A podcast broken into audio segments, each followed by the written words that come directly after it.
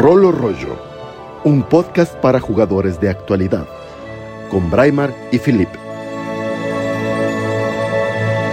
Una producción de Roleros MX y Reroll DXD. Bienvenidos una vez más, un lunes más de su podcast preferido, el podcast para jugadores de actualidad, jugadores de rol, por supuesto.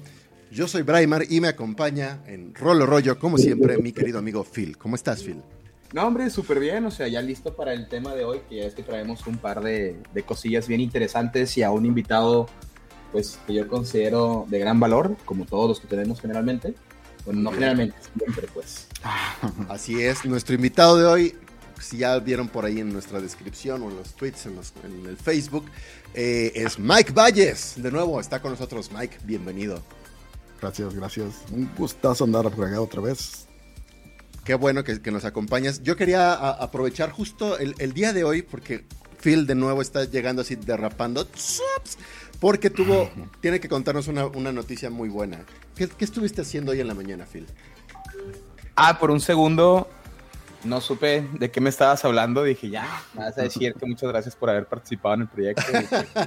no. Este, pues ya me, me vacuné, ya tengo la vacuna contra el COVID. Entonces, este, pues eso fue lo que me, me, tomó la mañana por la que te dije que no iba a estar 100% seguro de alcanzar a llegar. Pero no, bastante rápido, bastante eficiente todo. Entonces, pues ya. Listo, y, amigos. Y Mike también ya tiene, ya tiene su vacuna. De hecho, él ya tiene ya tus, tus dos vacunas, ¿verdad? Porque tú estás en, en Estados Unidos. Es correcto. Uh -huh, uh -huh. Entonces, yo que no tengo vacunas, Phil que tiene una, llevas una, ¿no? Nada más una, una. La dos. mía es de una sola aplicación. Ah, ok, ok. Entonces ya estás, tú ya estás yo listo. Ya. Puedes enfrentar al COVID cuando quieras. Preferiría no, porque no funciona igual. Entonces, COVID, si estás escuchando, por favor no le hagas caso, no te lo pedo. No me vengas a buscar a mi casa, por favor. Pues qué bueno, Oye, ya vino, mucho gusto. De hecho, ya vino dos veces, ¿eh? Primero se enfermó la novia de uno de mis roomies, y aquí anduvo, y luego se enfermó otro de mis roomies, y aquí anduvo, entonces, bueno, ya creo que la he librado lo suficiente. Hombre, a lo, a lo, mejor tú eres el paciente cero sí, ahí. exacto. Todos, eres asintomático. No, eres asintomático. Me, me yo consta, también tengo. Me, me, consta dónde lo adquirieron. Ah, okay. Yo también tengo por ahí eh, personas muy cercanas que les dio, entonces no estoy tan seguro si yo fui asintomático o no. Pero en teoría no, no, en teoría no me dio, me hice pruebas y lo que sea y, y, y todo negativo. Pero bueno, en fin, pues bueno, pasando de regreso a temas roleros, bueno, le damos la bienvenida a, toda la gente que nos esté escuchando ahorita en el chat. Eh, la gente que eh, está comentando, Edwin Corrales y a Joaquín Sánchez. Hola, qué bueno que, que, nos están escuchando de una, de una vez. Yo quería hacer un par de anuncios. Eh, el primero, uno muy breve, eh, es que ya, ahora sí, voy a regresar con los videos. Creo que este mismo fin de semana regreso con un nuevo video para The Roll con Braimar. Eh, a la par voy a, a, presentar el videoclip musical que ha hecho que me tarde tanto tiempo en producir nuevos videos. No estoy tan seguro si ese videoclip lo voy a presentar este fin de semana o el próximo, todo depende de cuestiones de derechos de autor y ese tipo de cosas, porque lo estoy haciendo con, con mis colaboradores de Lunchbox. Así ese sellito que ven al final de mis videos de Lunchbox es una productora que estamos haciendo diferentes proyectillos audiovisuales con música, bueno, relacionados al, al, mundo de la música. Y tenemos un videíto que, que, la letra le escribió uno de los roleros más reconocidos en la Ciudad de México, Juan Cristóbal Álvarez, eh, que la escribió hace 20 años o no sé cuánto tiempo ya, pero al menos ahora la produjimos como una canción eh, tipo Adele. Eh, con un video grabado con el iPhone, pero tratando de ser lo más cinematog cinematográfico posible. A ver, ojalá les guste. Esto no tiene que ver con rol, pero pues invitadísimos a que, a que lo chequen. Por otro lado, también claro, claro. Este, me invitaron a participar la próxima semana en un cierre de temporada de un programa que yo desconocía, les recomiendo mucho, que se llama Brigada de Monstruos. No sé si alguno lo conoce. Es de una eh, de un estudio de, de, de, cine en Perú que se llama Taberna de Estudios, que eh, es como por llamarlo así, es como un 31 minutos, de, pero en vez de, peluches son miniaturas de Dungeons and Dragons y oh. tienen, son cortos de, no sé, de 2 a 5 minutos, eh, muy bien producidos, con corrección de color, o sea, pues es, es, es gente que, que, está haciendo cine. Eh, haciendo esta... Sí, una, una, producción muy, muy bonita. Busquen en la Taberna Studios en, en, YouTube y chequen todos sus videos. Voy a aventar el link al, chat. Ah, excelente. Y este... Y pues voy a estar en el, en el cierre, me da, me da mucho, mucho gusto, es un honor que, que, me, hayan invitado. El próximo eh, miércoles 12 de, mayo, ahí voy a estar comentando en, en, Twitter y en demás redes sociales eh, pues la, información de este evento y de la gente para irlos promocionando. Véanlos, valen mucho la pena. A mí me sorprende un poco que tengan pocos seguidores, porque ya llevan un año con este proyecto. Yo creo que valdría la pena para que, llegue a números muy, muy grandes. Y pues vamos a darles cariño en eso, ¿no? Y bueno, hasta ahí, hasta ahí mis anuncios, perdón por, por tanto comercial. Pasemos ahora sí a, a, tema rolero. Ya vieron ustedes más o menos de qué va el tema. Pero antes de hablar del tema, hay una cosa que creo que nadie puede, nadie puede eh, evadir. Evadir, exactamente. ¿Me, escuchan, perdón? Sí, sí, sí, ahí te, escuchamos, Phil. Este, por un segundo, perdón. Pero, no, te escuchamos perfectamente. Mike estuvo con nosotros por primera vez, casualmente, cuando se dio la noticia de que iba a salir el nuevo libro de Ravenloft, la guía de Van Richten para, para Ravenloft, y casualmente, ahora que lo invitamos, surge, bueno, yo le, comentaba aquí a, fuera de, aire a, Mike que se filtró el índice de, del nuevo libro que va a salir en un par de semanas más.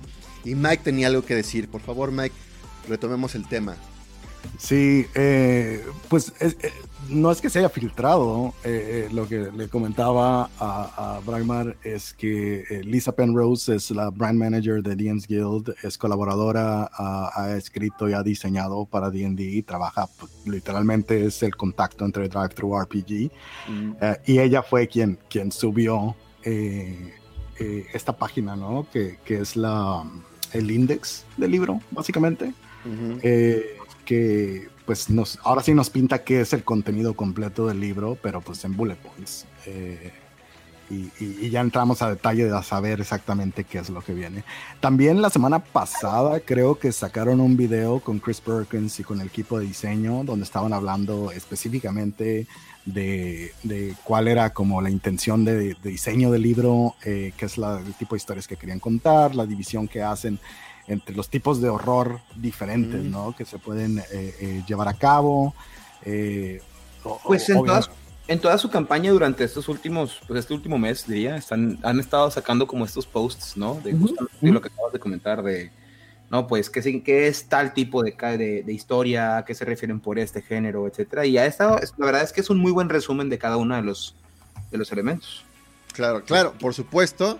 Yo ya vi mucha gente quejándose porque no es lo que ellos querían, ¿no? Bueno, a ver, está muy cañón, muy cañón. A ver, Raimar, ¿cuándo ha salido un libro recientemente de Dungeons and Dragons que no haya generado alguna clase de problema porque la gente no, eh, o más bien, no era exactamente lo que Carlos Pérez, sí, quién sabe dónde, estaba esperando que le fueran a poner? Es que, no, así al grado de voy a checar todos los, los, los dominios son 30, ¿no? Voy a checar cuál no viene y luego voy a decir, ese que no vino es mi favorito. Estoy ofendidísimo, ¿no? No, claro. Cuando seguro, digo, no generalizo, pero mucha de la gente que se queja ni siquiera ha jugado, o sea, más allá de la campaña de, ¿cómo se llama? Recientemente de... de ay, sí. ¿De la de Curse of Strat? Curse of Strat, ¿no? O sea, que, que, hace 30 años que ni jugaban las anteriores, ¿no? Que, que no jugaban en Ravenloft y ahorita porque no les dieron Ravenloft tal cual, pues no, ya. No es, no es lo que ellos querían. Bueno, lo que, lo que sí es un cambio, y eso lo, debo de reconocer, no digo que esté ni bien ni mal, solo digo es un cambio, es que este sí está muy orientado a que cada dominio tenga un estilo de horror particular, mientras que antes la campaña en general era como horror gótico, aventuras de horror gótico. Ahora es, no, no, no, vamos y me parece un gran pretexto a mí en lo personal, no digo que a todo el mundo le, le encante eso, de decir, no, vamos a utilizar estos dominios para hablar de los diferentes subgéneros de horror Correcto. Y, eso me parece padre. La verdad es que, me gusta mucho esa idea. Naturalmente es un cambio, ¿no? En lo que veíamos viendo. Hay, hay, hay, dos cosas que me gusta que van muy alineadas con eso. Eh, eh, justo ayer, creo en la mañana, eh, estaba posteando que en, Twitter que, Kate Irwin, la directora de arte de, de, Wizards of the Coast, ha hecho una chambota en los últimos libros eh, seleccionando como que quiénes son las personas propias para esto. Y en libros como este, que son eh, eh, como un collage de diferentes temas, traer a diferentes artistas para diferentes colores, ¿no? Para cada tipo de horror está súper, súper chingón. Y, aparte, otra cosa que han hecho, y, esto ha venido desde el año pasado, ¿no? como que se nos olvida mucho que el proceso de editorial es un proceso largo el año pasado muchos problemas con, con, con, con, la percepción que existía sobre Wizards of the Coast, sobre Dungeons and Dragons, sobre las temáticas, sobre, sobre la conciencia social, etcétera, etcétera, ¿no? Y mucho de eso eh, se puso en lugar, se jalaron talentos de diferentes lugares para trabajar en los libros, pero no los vimos realmente hasta, hasta este año. Eh, en este libro en particular, por ejemplo, se, se, se aborda mucho el tema de, de la salud mental eh, se habla, se remueven términos como de, como medidores de, de, insanidad, de, locura, por ponerlo de una manera. Y ahora se agrega como temores y, ansiedades o estrés, o, o, sea, términos eh, que no, em, no pintan de manera eh, como maligna eh, los temas de salud mental, o sea, si alguien tiene problemas de salud mental, etcétera, etcétera. Entonces, eh, está padre ver eso reflejado eh, tanto en las mecánicas y en el lenguaje que se utiliza en el libro, pero al mismo tiempo abordando estas temáticas que es lo que te llamaba la atención, ¿no? O sea, obviamente nadie va a jugar Ravenloft o nadie es fan de Ravenloft porque no le guste como la temática de, ese, ese, terror existencial o ese, ese horror personal que, que, conlleva el juego. Pues a, mí me interesa muchísimo ver cómo es este nuevo Ravenloft. A mí siempre me ha gustado. Es mi campaña favorita junto con Planescape. Ahí las estoy a veces más una que otra. Este, y ciertamente para quinta edición tengo muchas ganas, sobre todo porque a mí sí me gustan que las cosas cambien. Hay mucha gente que dice, no, quiero mi misma campaña toda la vida. A mí no, eso me aburre, ¿no? Este, y, quiero ver, exacto, cómo abordan estas nuevas formas de, meterle, pues, horror al Doño Sandrago. Sobre todo que este, esta quinta edición es muy heroica, ¿no? Entonces, ¿cómo metemos cosas que se sientan menos heroicas o, más de peligro o más de tensiones. Esas cosas a mí me llaman la atención. Este, pero no sé, ¿quieren comentar algo más sobre esto o pasamos ya directamente a nuestro tema grande, choncho? Y donde aquí Mike eres el experto y si vas a tener... Pues mira, honestamente con respecto a lo que estamos discutiendo, o sea, creo que lo que dijo Mike y lo que nosotros hemos leído cubre todo lo que podemos eh, especular hasta ahorita, ¿no? Bueno, especulaciones ya no son, porque como dijo Mike, pues es un bullet point literal de punto por punto que es lo que viene, ¿no? Me parece muy interesante lo que comenta al respecto de lo de, pues, el, lenguaje que se utiliza y que efectivamente, pues ya todos vivimos los, las tragedias del año pasado de por parte de, de, Dungeons and Dragons de Wizard of the Coast en la manera en la que pues, se estaba enfrentando ante ciertos temas que son ahorita de relevancia social. Entonces, pues me da gusto que sí estén al menos pues tratando de, hacer un catering a, a, las cosas que les hicieron como comentario o que fueron un poquito problemáticas. Fuera de eso, los temas a mí me parecen chidos. Sí, por supuesto que leí de que, ah, qué hueva con esta historia, o qué mal que no esté este personaje, o cómo van a cambiar esto, yara, yara, yara, lo de siempre. Pero me parece que trae buen contenido, me llama mucho la atención. Y era exactamente lo que habíamos definido, que, bueno, lo que se había dicho anteriormente, ¿no? O sea, que vas a poder hacer tu propio domain, que vas a poder hacer tu propio arte, bueno, a tu, pues al personaje emblemático. Tenemos que tener unas cuantas nuevas clases. Entonces, lo normal es un libro que yo sí planeo adquirir y que muy probablemente sí vaya a utilizar. Entonces, pues es eso. ¿Sabes qué me parece un, un, un poco chistoso? Que muchas de las personas que se quejan es porque el contenido que está saliendo no es el contenido que ellos ya tienen o, al que están acostumbrados o al que están familiarizados. Y, y, se les olvida un poco que, que, o sea, como producto, porque te iban a vender lo mismo otra vez? O, o, o quién iba a estar interesado en, ah, eh, me, me, dieron lo mismo que ya tenía, pero le pusieron el 5 encima, ¿no? Y además, exacto, si lo sacaran, se quejarían de eso, ¿no? Sí, sí, no, absolutamente. No cambiaron nada, me hicieron lo mismo. No, sirve de nada, si quisiera eso, o sea, iría a mis libros viejos y es como, eh, es, es, eh, también es el otro lado de la moneda, o sea, si no te, eh, eh, si no es para ti, el, material que está saliendo, o sea, nadie está quemando los libros que tienes. El contenido que tienes es, es, está completamente disponible para que lo incorpores al juego. De hecho, el libro lo único que te, te ayudaría es a lo mejor cómo agregar esas temáticas o, ese setting que ya existe eh, a través de todo el capítulo que viene de cómo crear tu propio dominio, que a lo mejor no es crearlo, es nada más traducirlo, trasladarlo. exacto. Claro. A ver, ahora también hago, hago un ah. comentario importante, ¿no? O sea, no estoy atacando de ninguna manera a, todas las, las, quejas que pudieran haber. Hay quejas muy legítimas, ¿sí? O sea, hay gente que, pues bueno, me imagino que hay algunas personas que sí tienen pues algunas preguntas o que algunas cosas no les, no les, conven, no les convencen, ¿no? Y de ninguna manera estamos diciendo que, si, que no puedes tener una opinión negativa en contra de alguno de los productos de Wizard of the Coast. Por supuesto que podemos tenerla y vayas que las tenemos, ¿no? Pero, o sea, aquí estamos atacando en particular a la gente que se queja de esto que estás comentando, ¿no? Que justamente no estaban, esperando por alguna razón que les dieran exactamente lo mismo que ellos ya tienen y bien dices tú, o sea, y en realidad te están dando las, las herramientas para que si no viene lo que tú querías, lo puedas trasladar de manera sencilla a quinta edición. Es, por ejemplo, hay, conocemos gente que ya lo hace actualmente. Master Legendario, quien es una persona que la que constante, de la que constantemente platicamos. Casi todo el programa, ¿verdad? Decimos, Master Legendario hace tal. Sí, cierto. Sí, nuestra estrella, nuestra estrella no. Es, es, es, anuncio no pagado, ¿eh? Ajá, exacto. ha recibido más promoción que nosotros mismos, ¿no? Este, sí. El buen Pancho. Pero a lo que voy es, o sea, ¿qué es lo que él hace? Es, yo tengo todas mis, mis, mis campañas de segundo, de Advanced, ¿no? Y lo único que hago es las está convirtiendo al sistema de quinta edición. Entonces, si tú eres uno de esos, una de esas personas que se quejan de que, oye, es que a ver, a mí me gustaba mucho tal Dark Lord y ya no está, y me gustaba este dominio en particular, pues este libro te está dando las herramientas para que simplemente lo agarres de la edición que tú prefieras, ¿no?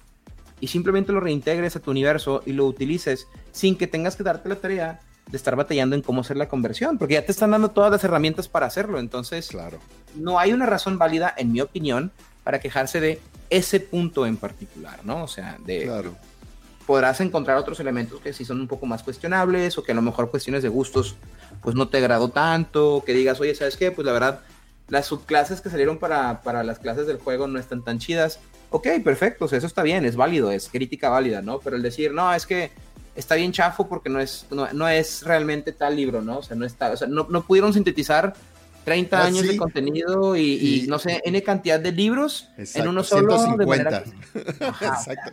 No, no, no hay 150 libros en estas 250 páginas que me están entregando. Exactamente, por favor, ¿no? y, si, las hubieras, hubiera sido como que no, está súper, súper poquito, como que no adentran en nada, no, no, no ofertan nada nuevo. Exacto, ¿no? Y, y si pusieran todo así un libro de 800 páginas, súper caro, que les... No, no, está muy cañón. Bueno, o sea, la, diferencia sí, exacto. Una cosa es, entiendo el disgusto, el disgusto está bien, ¿no? Porque es una cuestión completamente individual, ¿no? A mí no me gusta que, que, sea... Pero como crítica, o sea, para hacer una crítica tienes que, sí tienes que abordarlo como entiendo que el producto es este y sirve para esto, ¿no? No que si a mí me gusta o no me gusta, si lo voy a comprar o no lo voy a comprar. Correcto, ¿no? O sea, si vas a hacer una, las críticas, no deberían de ser subjetivas. Exacto. Las críticas deberían ser objetivas. Las opiniones, por supuesto que pueden ser subjetivas. Y los, bueno, las opiniones son por naturaleza subjetivas, ¿no? Por eso es una opinión. Pero una crítica en particular, si quieres que sea una crítica constructiva y específicamente una crítica con la que te gustaría que hubiera un cambio para algo que tú quieres, tiene que ser 100% objetiva. Y si no estás haciéndolo al decir, es que no es lo que yo quiero y no es lo que a mí me gusta, automáticamente pierde una validez como crítica constructiva, ¿no? Sí, ¿no? Claro, y aquí yo, nada más, un último comentario para cerrar este subtema. Ah, yo he encontrado esta pequeña paradoja de los, diríamos, del Grognard de quinta edición, bueno, del Grognard que odia la quinta edición, que muchas de las críticas que le hacen en general a, los productos de, de, esta edición es que está todo muy predigerido y peladito y en la boca, quejándose de tal manera que más bien parece que lo que ellos quieren y nunca les entregan es justo eso peladito y en la boca para ellos. Entonces así como, ¿por qué, ¿por qué te quejas de que no está peladito y en la boca, digo, de que las cosas están como peladitas y en la boca para los noobs o para quien quieras, si al final de cuentas tú no tienes la, disposición de adaptar las cosas, que es lo más enriquecido para mí de quinta edición, yo estoy rehusando mucho de mi material viejo.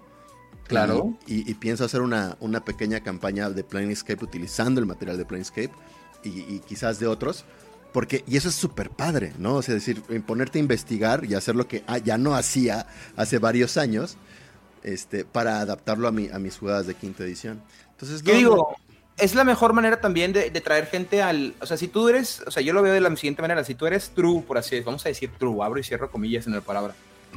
El, ¿cómo se llama? De Ravenloft. Y lo que a ti te gustaría es que más personas conocieran realmente Ravenloft, pues tienes entonces, yo creo, una responsabilidad moral casi, casi, ¿no? De entonces adaptar las historias que tú consideras que son buenas para presentárselas al nuevo mercado de jugadores a través de la herramienta de quinta edición, para que ellos mismos digan, oye, me gustó mucho estas historias, ¿dónde las puedo jugar? Y tú, ah, pues mira, en realidad es el material de segunda. Ah, qué chido, me encantaría jugarlo en edición original. Y listo, ¿no? O sea, eso debería ser el buen ser, ¿no? O sea, es de, bueno, te presento a lo mejor, ten, maneja este Tsuru para que un día te subas a este Ferrari, ¿no? Por decir así, ¿no? Por dar una analogía medio extraña. Pero está bien. Demos por concluido la filtración, entre comillas, del índice de Ravenloft. Y pasemos entonces a nuestro tema de hoy. Que, eh, mira, ya apareció Master Legendario. Hola, hola. Lo invocamos, ya lo invocamos. Y aprovechando también el, el, saludo, ya está con nosotros Galindo. Está con nosotros también de Roquita Sauria. Ah, ya lo empiezo a decir bien. segunda, segunda vez. sí. De Axel 117. Eh, también saludos por allá. Y... Solo le llevó 19 episodios a Braimar poder decir bien Roquita Sauria. sí. Hay, un Roquita Counter ahora que lleva dos esperando. bueno, entonces ahora pasemos. ¿Se acuerdan que la semana pasada hablamos sobre, sobre todo la, comparación de, estas grandes, de estos grandes eventos, las cons de contenido geek, en particular de, de, juego de rol, las mesas de rol y cómo hemos hecho o cómo se han llevado a cabo en México, que en realidad pues no hay comparativa, ¿no? Pero aquí tenemos un súper expertazo, que es Mike, que no solo ha visitado esos lugares, sino que ha estado en la organización de, esos eventos. Y pues aquí también, Phil, también, seguramente abordarás mucho mejor que yo, porque yo, yo estoy aquí hablando como de alguien que le han platicado de, de Disneylandia y nunca ha ido, entonces no sé cómo es ese mundo mágico, solo, solo lo puedo pensar. Ah, ¿Qué es lo que pasa, Mike? Así pasa, pasa este eh, Chris Perkins y toda la gente está besando el piso que pisa o, cómo funciona?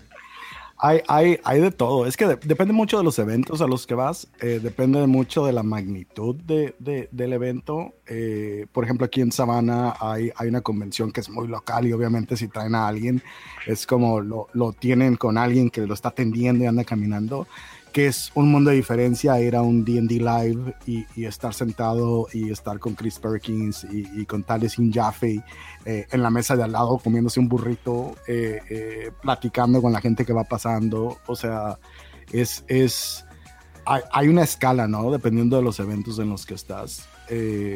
y, y, eso creo, creo que regresa un poco a... En el episodio pasado, mientras estaban hablando de los, los, eventos en México, de las convenciones, etcétera, creo que hay una diferencia cultural muy importante, ¿no? En, en México, eh, el evento de la convención es más como, como un evento de entretenimiento, donde vas y experimentas el lugar.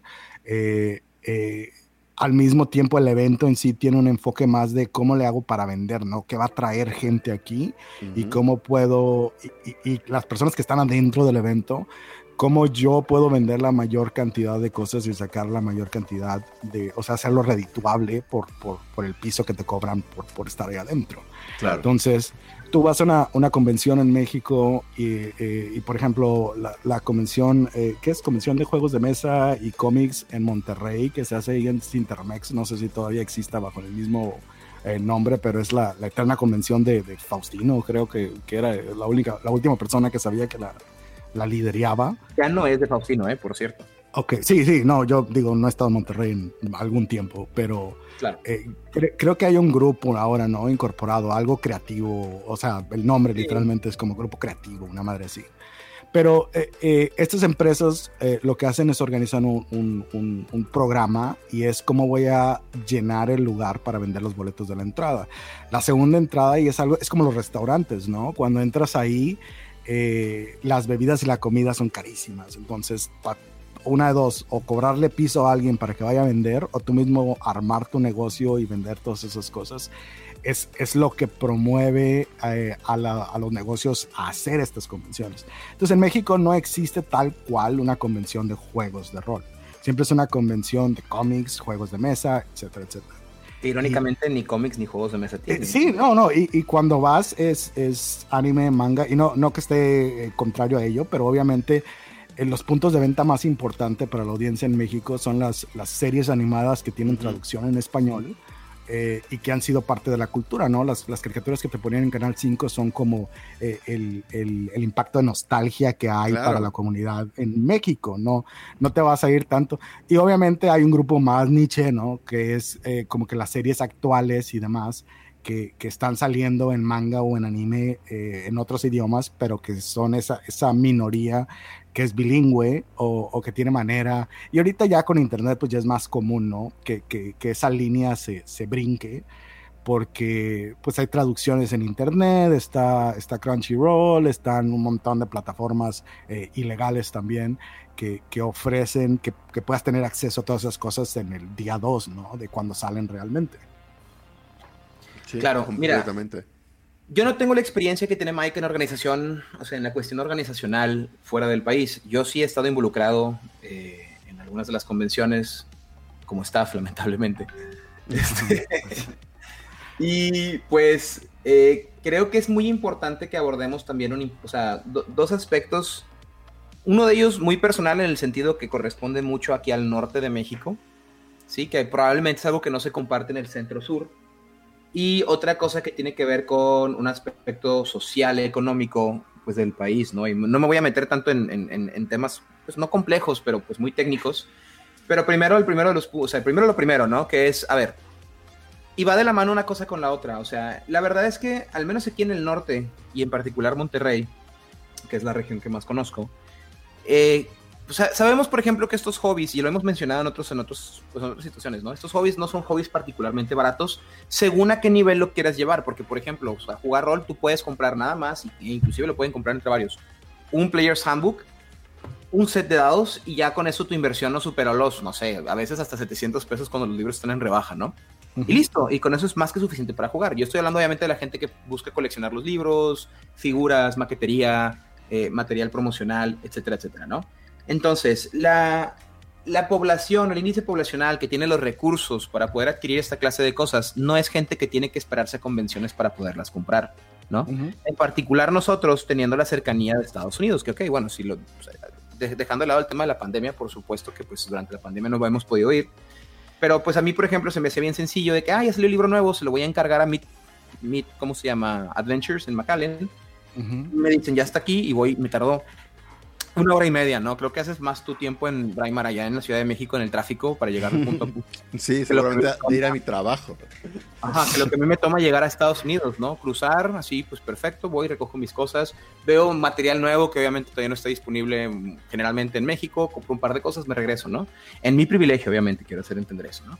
Entonces, este, es, es muy raro que obviamente las personas aquí tengan que esperarse a convenciones o tengan que acudir a tiendas específicas aquí en México, teniendo la facilidad de poder hacer eso en Estados Unidos. Entonces, por eso también aquí el negocio de la venta de esta clase de cosas es un negocio muy frágil, porque pues muchas personas no ven muy redituable el estar trayendo estos elementos, tener que venderlos más caro, porque aparte de los impuestos alcabalatorios que le tienes que agregar, pues quieres la ganancia, ¿no?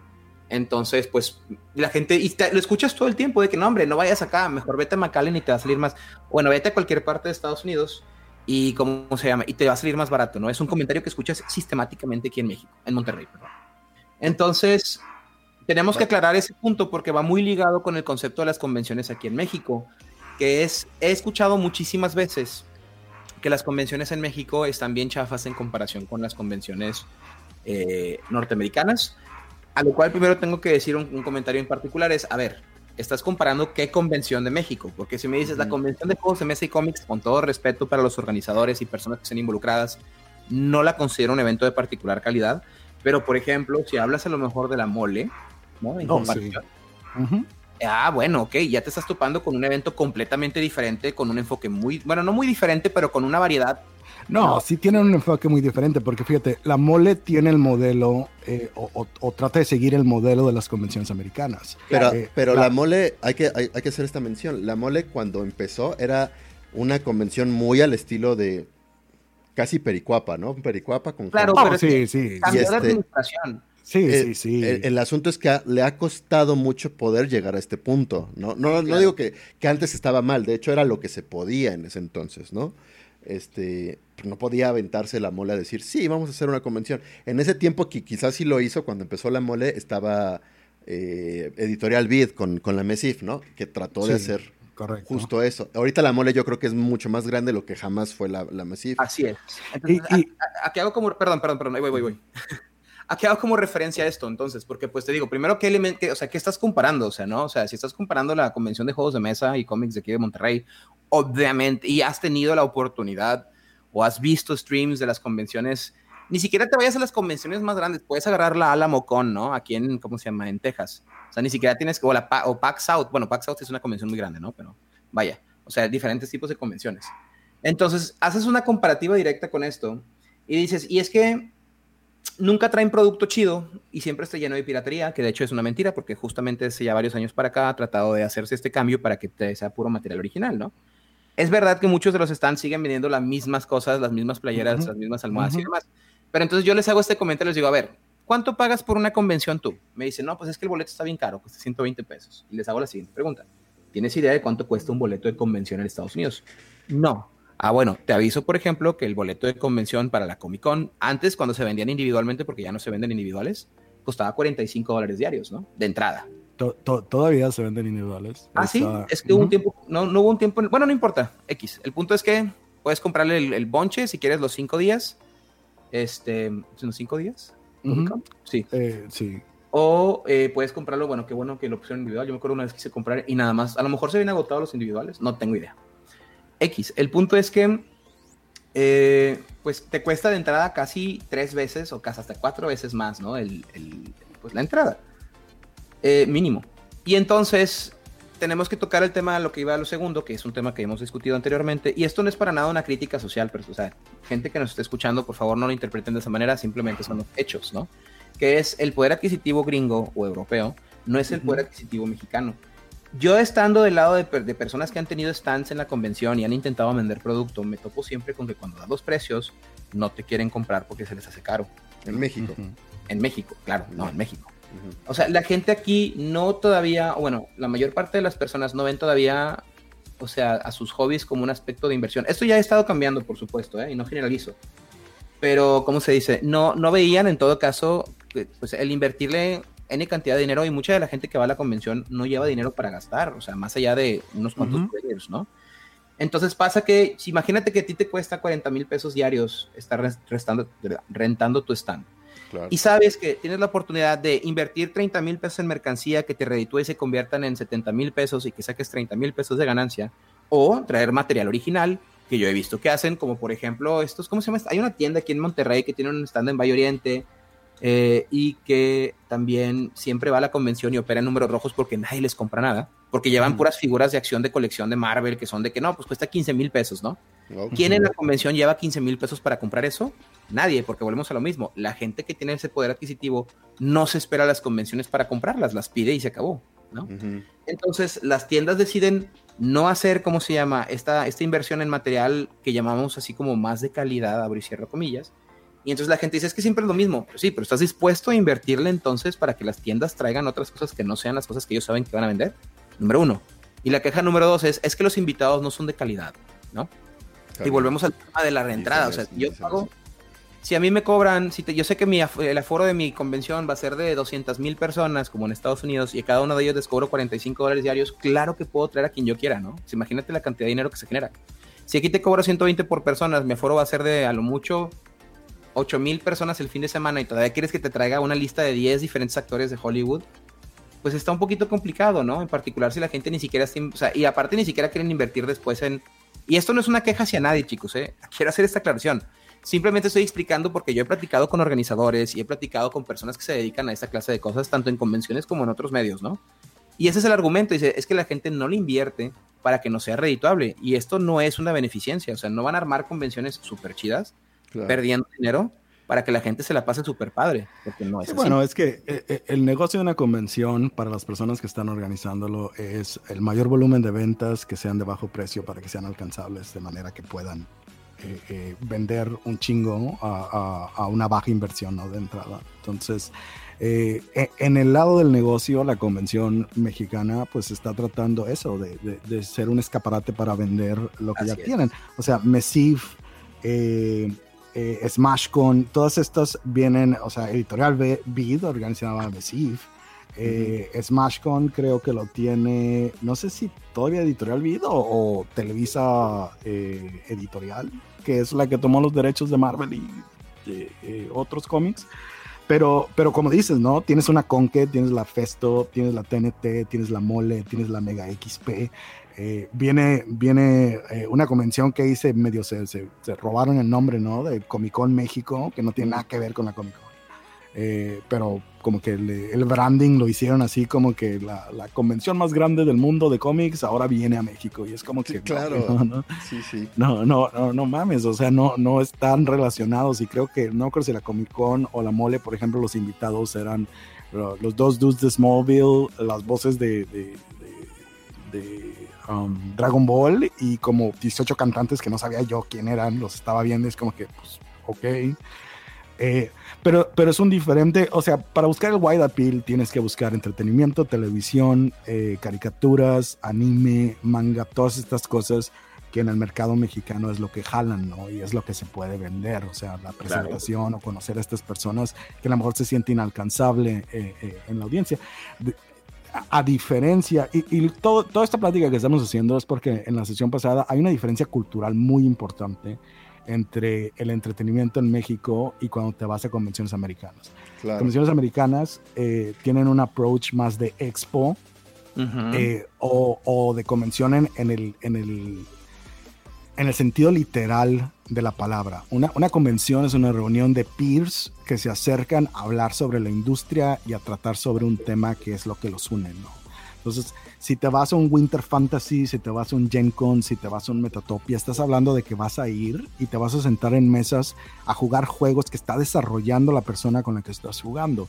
Vas a probar juegos que no han salido eh, eh, cool Mini or Not tiene también una convención aquí en Atlanta y vas y juegas juegos de mesa que están saliendo apenas en Kickstarter con las personas que están desarrollando el juego, con las miniaturas que van a salir, con toda, esta, eh, esta riqueza de experiencia, ¿no? De ir, probar cosas nuevas, ver a los talentos, hacer networking con las personas que están desarrollando estas cosas. Si eres alguien que, que está interesado en el otro lado también, ¿no? De crear contenido tú, tú mismo o de aprender cómo, cómo, cómo se maneja el negocio. Eh, y la expo, que es realmente una, una, presentación del lado de las empresas para ven, para que te enseñemos nuestros juegos, para que pruebas esto y si te interesa te los puedes llevar. Es como, es, como la feria del libro en México, tiene una estructura mucho más como la expo. Justo a eso quería llegar, que creo que solo hay dos o tres cons, expos en México que existen, que no tienen que ver con el, con el público geek, el, o sea, las del público geek creo que son mercados este, Y justo la Feria del Libro Infantil y Juvenil oh, y la Feria del Libro de Guadalajara son tal cual esos eventos. O sea, sí están la, la, parte de expo y que te venden muchas cosas, pero estás en contacto directo con gente que está en el negocio mismo y ya sea tú como, como eh, público visitante nada más o si eres parte de la misma industria, puedes encontrar algo para ti, ¿no? Que funciona muy bien. O si eres incluso un autor, ahí tienes oportunidades, ¿no? Si eres un creador de contenido para, para, los libros. Y en la Feria del Libro Infantil y Juvenil de hace un año y medio, que fue en el que sería 2019, que fue antes de la pandemia, esas épocas, estuvo la iniciativa de rol, de mm, rol a fondo y ellos tuvieron por consigna eh, tener que dirigirles rol a niños, digo, bajo su propio sistema mínimo y no con la intención de vender rol, pero que los niños se, lo jugaran. Este, y claro. jugaron con 4.000 niños, me parece, durante la semana que duró. Qué chulada. Entonces, este, pues tuvieron un, éxito ahí. Y De por ejemplo, suele estar en la Feria del Libro, al menos en la infantil y juvenil, supongo que también en la, en la, en la de Guadalajara, pero no he ido para allá para ver. Y ahí, pues, tienen más esta actividad, ¿no? Este, de, presentar qué nuevas cosas tienen y demás. En México, digo, perdón, las otro tipo de convenciones de geeks, o sea, eh, salvo la que está haciendo precisamente Debir con, con, Mega XP, pero ponle tú que una, pues la mole, la que sería un conques y demás, dan como que chance, ¿no? Así como, ok, puedes tomar tus mesitas para que jueguen algo, pero el juego es solo como un extra, ¿no? No es, secundario. Digo, en, México los juegos de rol y los juegos de mesa son básicamente una rémora al negocio real de una convención que es eh, todo lo que está de moda en el momento, ¿no? Sea Pokémon, sea, eh, eh, sea anime en general, sea manga, sea caricaturas, de actualidad, ¿no? Lo que, lo que sea que esté jalando a la gente.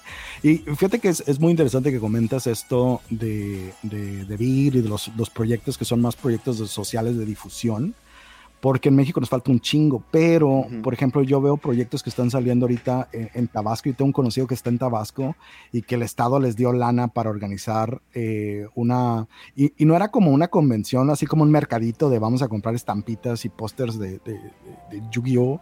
Eh, eh, era más como vamos a hacer paneles y conferencias de personas eh, que, hablan sobre qué es el rol, que hablan sobre, sobre cómo iniciar tus juegos, que, o sea, todos, todas estas actividades que ahorita por la situación vemos mucho que han ido acrecentando, ¿no? Todo este mercado secundario de hablar sobre los juegos y, de incorporar a más personas o, de explicarles un poquito y te vas a, otros lugares. Brasil, Brasil está limitado por el idioma portugués y, ha desarrollado sus propios juegos. Tiene, tiene respaldo a través de, herramientas eh, gubernamentales. Eh, Alemania, los países escandinavos, o, sea, Noruega, Finlandia, tienen maestrías en diseño de juegos de rol. Y, de ahí hemos visto juegos como Tales from the Loop, Mutant Year Zero, eh, Cool, Coriolis, Truth Band Chronicles. un chingo de personas que en los últimos años han estado también como que introduciéndose a, la industria, ¿no? De crear contenido, eh, pero, pero no como, no secundario, sino literalmente desarrollar juegos nuevos y, ampliar como que las opciones que hay allá afuera. Eso nos falta mucho en México porque no hay una difusión, no es como, nadie quiere ir a enseñarles como que esto es lo que hay y si lo conoces, qué padre y y ahí hay mesas por si alguien quiere jugar, pero eh, el correr demos no está. En, en, México existía el RPGA antes de que hiciera DCI y lo incorporara Wizards of the Coast para todo el programa. Eh, hace poquito creo que estaban teniendo una conversación sobre Adventures League y me quedó súper en claro que, que, que no es.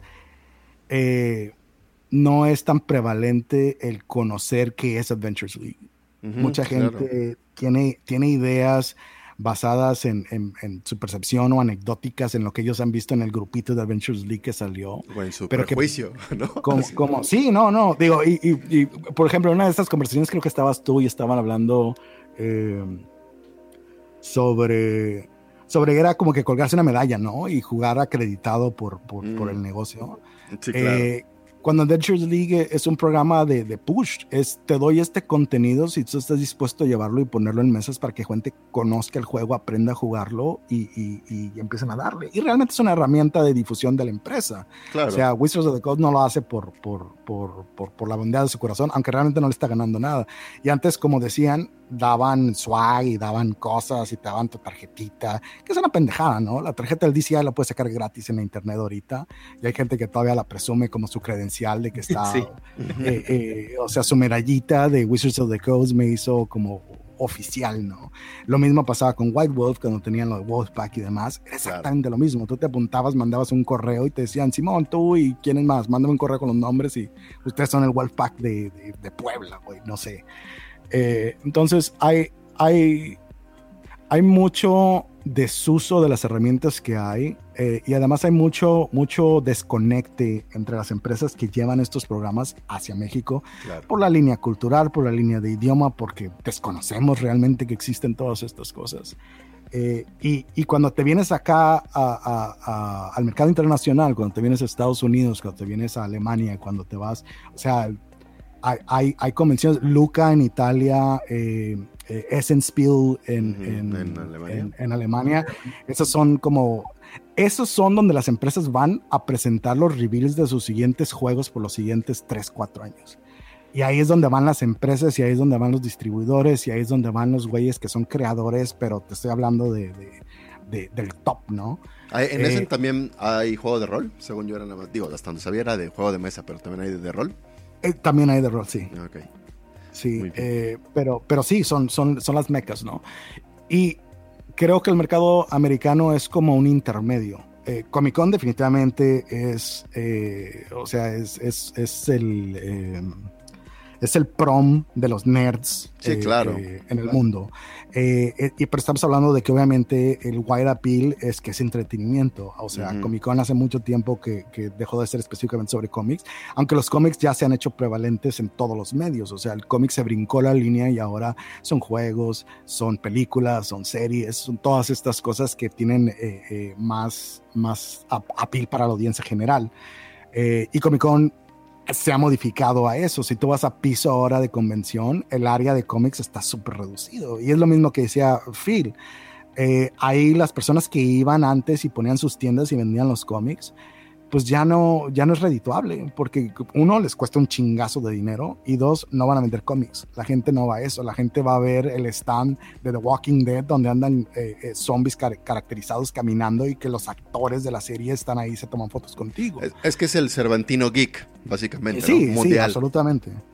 Es, es, es, es, un evento muy grande, pero es tan grande que puede acaparar todas estas cosas. O sea, Comic Con se ha expandido tanto. Eh, Downtown San Diego tiene el centro de conversión que es enorme, pero además ahora toma alrededor de cinco o seis hoteles completos, donde todas las salas de conferencia y convenciones las dividen y mandan cosas. Y tratan de hacer esos nichos, o sea, tienes un hotel donde se hace todo lo de videojuegos y ahí hacen un setup y tienen, eh, eh, o sea, Nintendo y, los grandes eh, desarrolladores pues ponen ahí sus, o sea, tienes a Xbox, tienes a PlayStation y vas y juegas los juegos más nuevos, etcétera.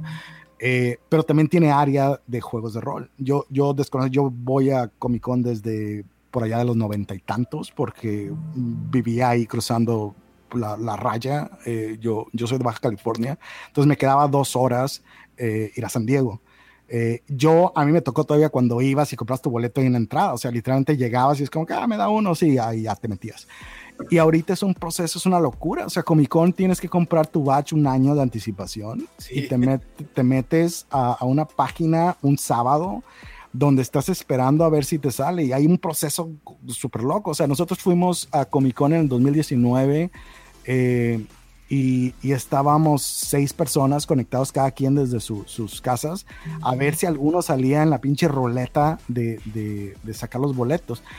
Y es un proceso también que, que si tú fuiste el año pasado, tienes una ruleta previa a la ruleta de la gente normal. Entonces, quien ya ha ido tiene ventaja sobre las otras personas y se ha convertido en eso, ¿no? Pues si ya fuiste el año pasado, ¿cómo vas a dejar la oportunidad de, de, otra vez ir?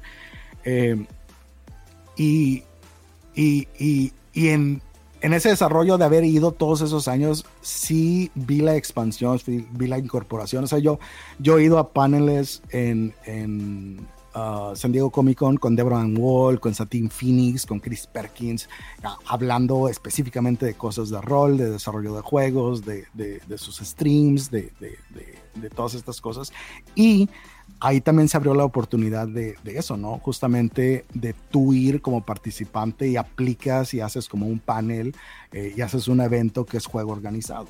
Eso es lo que tú eh, hiciste. Como, correcto.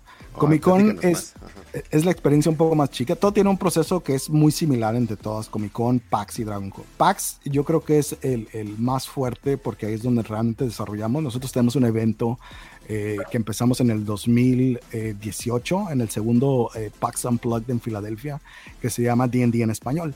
D&D en español es justamente eso, ¿no? Organizas un evento donde vas a poner eh, y Dragones eh, en idioma español.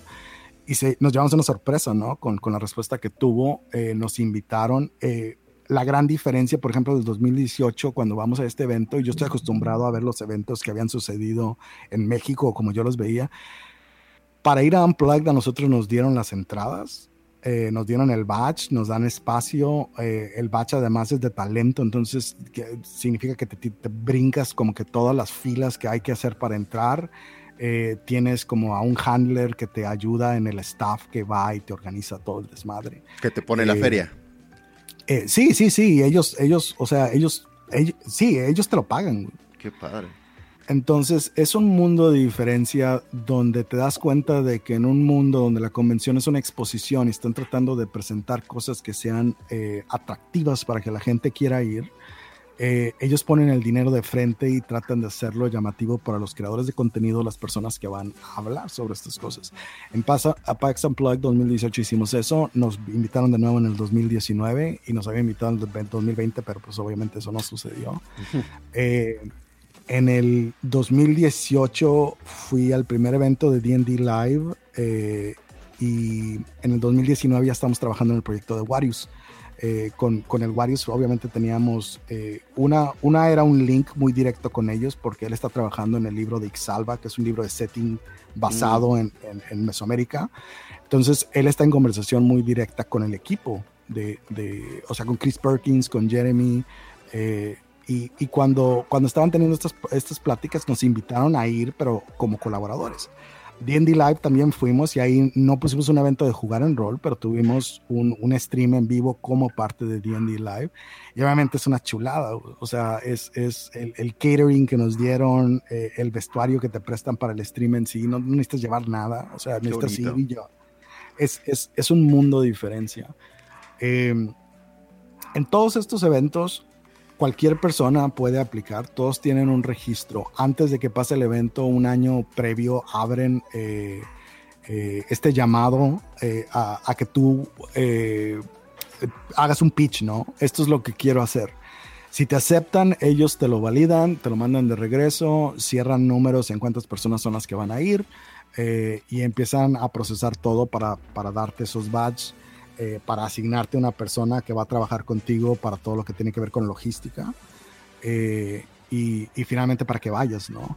Eh, la mayoría de estos eventos no te van a pagar ni el vuelo ni la estancia, pero te van a pagar todo lo que tiene que ver con, con una vez que cruzas la puerta bueno, eso es, en su evento ya una gran ventaja. ya es una liviana. Sí, no, no, es, es o sea, es, es considerable. Estamos hablando ahorita de Comic Con. Comic Con vale alrededor de entre 60 y 80 dólares, dependiendo de, no me acuerdo cuál, cuál es la variancia que, que puede haber. Eh, por día y luego el domingo tiene un half day y luego el miércoles es el día de, de pre-show donde te dejan entrar eh, y puedes ir a comprar cosas antes de que se abra piso para como eh, la, audiencia general. Entonces tienes desde el miércoles, jueves, viernes, sábado y domingo eh, un evento de cinco días, que ahorita es el estándar. La mayoría de los eventos en Estados Unidos eh, son de esa manera. Y, tratan de, presentar a los juegos de manera diferente. Cuando tú pichas... Bueno, no, continúa, continúa. Vas, vas. Bueno, cuando tú pichas, obviamente tienes que dar una descripción de qué es lo que vas a hacer, de quién eres, de qué historial traes, de qué credenciales básicamente eh, acreditan que eres alguien que puede ir y hablar del tema, ¿no? Eh, pero es un proceso súper sencillo. Eh, hay personas que están asignadas a revisar quién eres y, como que dónde estás, tus plataformas, etcétera. Y ver también que tu brand sea como que alineado, ¿no? Con, con digo, hay mucho drama en, en, en, la comunidad, en la industria no es cierto. no lo pero, pero entonces es, un poquito de protección, ¿no? Por parte de ellos, de no traer a alguien que sea problemático. Eh, Oye, y, el, el, tipo de, gente que, o sea, porque dijiste que, que tuvieron muchísima eh, recepción. Eh, ¿Qué tipo de gente va a jugar Dungeons and Dragons en español en Estados Unidos?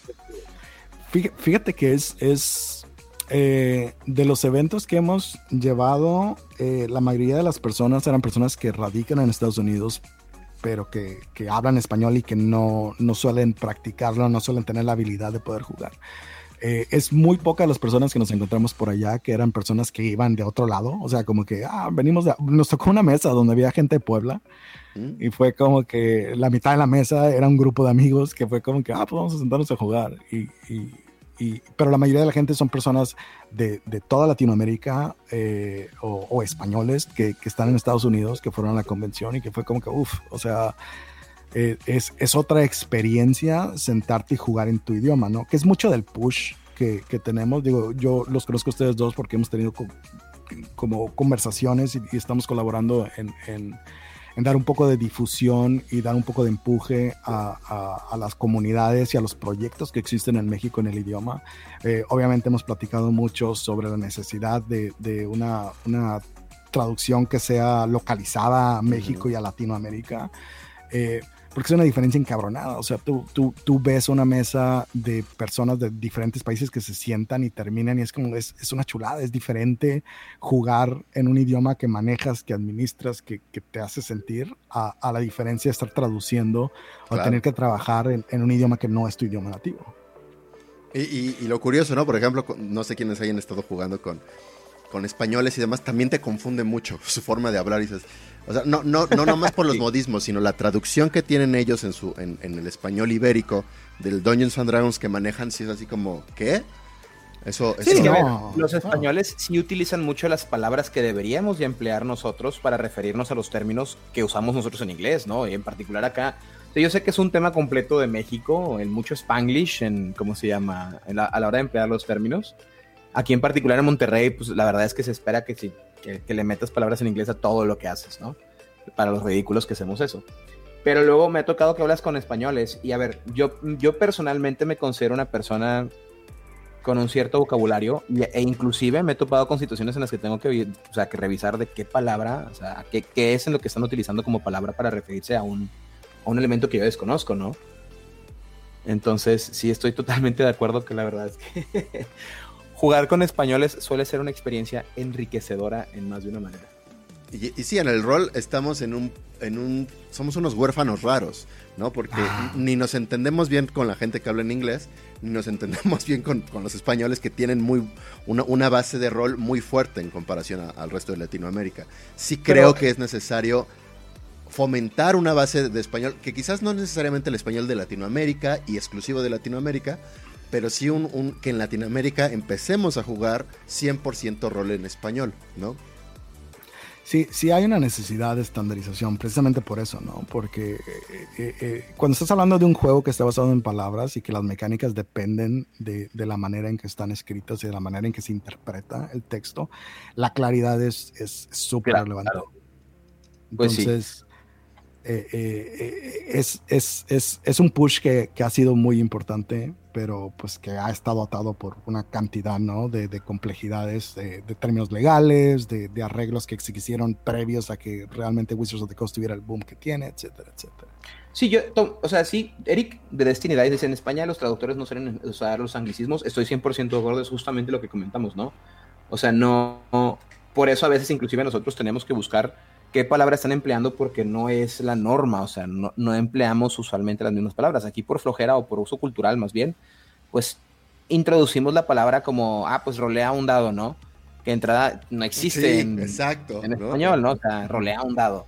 Entonces, eh, estoy de acuerdo con Eric, estoy de acuerdo con ustedes yo sí quiero hacer también una comparativa y es que justamente habiendo estado como parte organizacional en la convención aquí en de Juegos de Mesa en Comics más de una vez y habiendo tenido la oportunidad y el privilegio de poder ir a convenciones en Estados Unidos, me queda muy claro lo que quiere decir Mike. Aquí, por ejemplo, hay, o sea, de tiempo para acá se permite un área de lo que se llama área de clubes en la convención, ¿no? Que es un área pequeña en la que la gente puede registrar su stand, no les cobran muy caro y pues pueden esencialmente poner memorabilia de los elementos que les gustan con el objetivo de que la gente que comparte el gusto pueda llegar y pasarla bien, ¿no? Por ejemplo, el club de Star Wars, muy buen amigo mío es de las personas así como de los, de los, eh, no sé qué término emplear, ¿no? Pero es así como de los meros meros del club de Star Wars Monterrey, o México, creo. Y entonces ellos llevan, pero pues llevan un chorro de, o sea, props chidos, llevan los, los trajes oficiales, los mandalorianos y la, la, la, y entonces la gente va y se toma fotos. Pero no es lo mismo que en Estados Unidos, porque en Estados Unidos en las convenciones son las mismas empresas las que hacen eso con el objetivo de que la... Porque ellos entienden que si ganchan gente con el, con el, ¿cómo se llama? O sea, una, si tú ganchas una persona con tu producto, te lo va a consumir después. Y a diferencia de aquí, de querer venderte el producto desde el inicio, o sea, de que ten, cómpramelo ya, ¿no? es, oye, interésate por esto, ve la comunidad que existe alrededor, observa lo que estamos haciendo, siéntete parte de y eventualmente tú solo y orgánicamente vas a consumir el producto, ¿no? Cosa que aquí ya no hay, o sea, aquí las, por ejemplo, en la convención de juegos de mesa y cómics, cada vez era más y más pequeña el área de juegos de mesa y cómics, el área de juegos de mesa y de rol. O sea, yo me acuerdo, por ejemplo, cuando yo empecé a jugar rol y tenía 12 años más o menos, se iba a las convenciones y me tocaban masters así como, pues, eh, Bukanovich o, bueno, X que era gente muy apasionada de los juegos de rol. Y el área era un área en el centro de la convención relativamente grande, ¿no? Y tenías muchísimos juegos de Avalon Hill en aquellos tiempos, ¿no? Que era lo que más recibíamos acá. Este, muchos juegos así, pues para que le pudieras llegar a sentarte a jugar. Las convenciones inclusive tenían el, no sé si se acuerdan que tenían esto de si te sentabas en las diferentes áreas, ibas y participabas en todos los elementos, te podías ganar premios. Entonces hacían ellos mismos, incentivaban a que la gente viniera a jugar las cosas, ¿no? Aquí, y, bueno, continúa, continúa no, perdón, pero nada más fue pasando el tiempo, fueron haciendo cada vez más pequeña esta área hasta que en algún momento inclusive la quitaron y luego se dieron cuenta que pues no podían mantener el nombre de una convención de juegos de mesa sin juegos de mesa, ¿no? Entonces, eh, pues otra vez se pusieron a contactar a gente que estuviera en el medio. A mí me preguntaron si me gustaría participar en el área de juegos de mesa en varias ocasiones.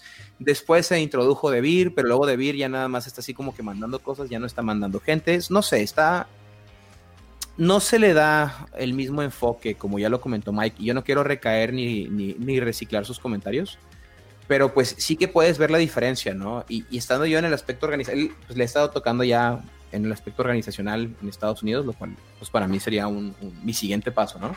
Bueno, pues aprovechando la, la, coyuntura temática, voy a rescatar un comentario que nos hace por segunda ocasión de Roquita Sauria que hemos estado ignorando. No, la verdad es que no lo he estado ignorando, estaba esperando la oportunidad apropiada para sacarlo, que dice, ¿cómo verían que utilizar espacios como en la Feria del Libro, principalmente las infantil y juveniles, para una oportunidad de cultivo y desarrollo de una futura generación rolera? Exacto, aquí yo voy a, voy a, a, dar un, un, un primer comentario al respecto, luego los invito a ustedes también a que, a que, aporten.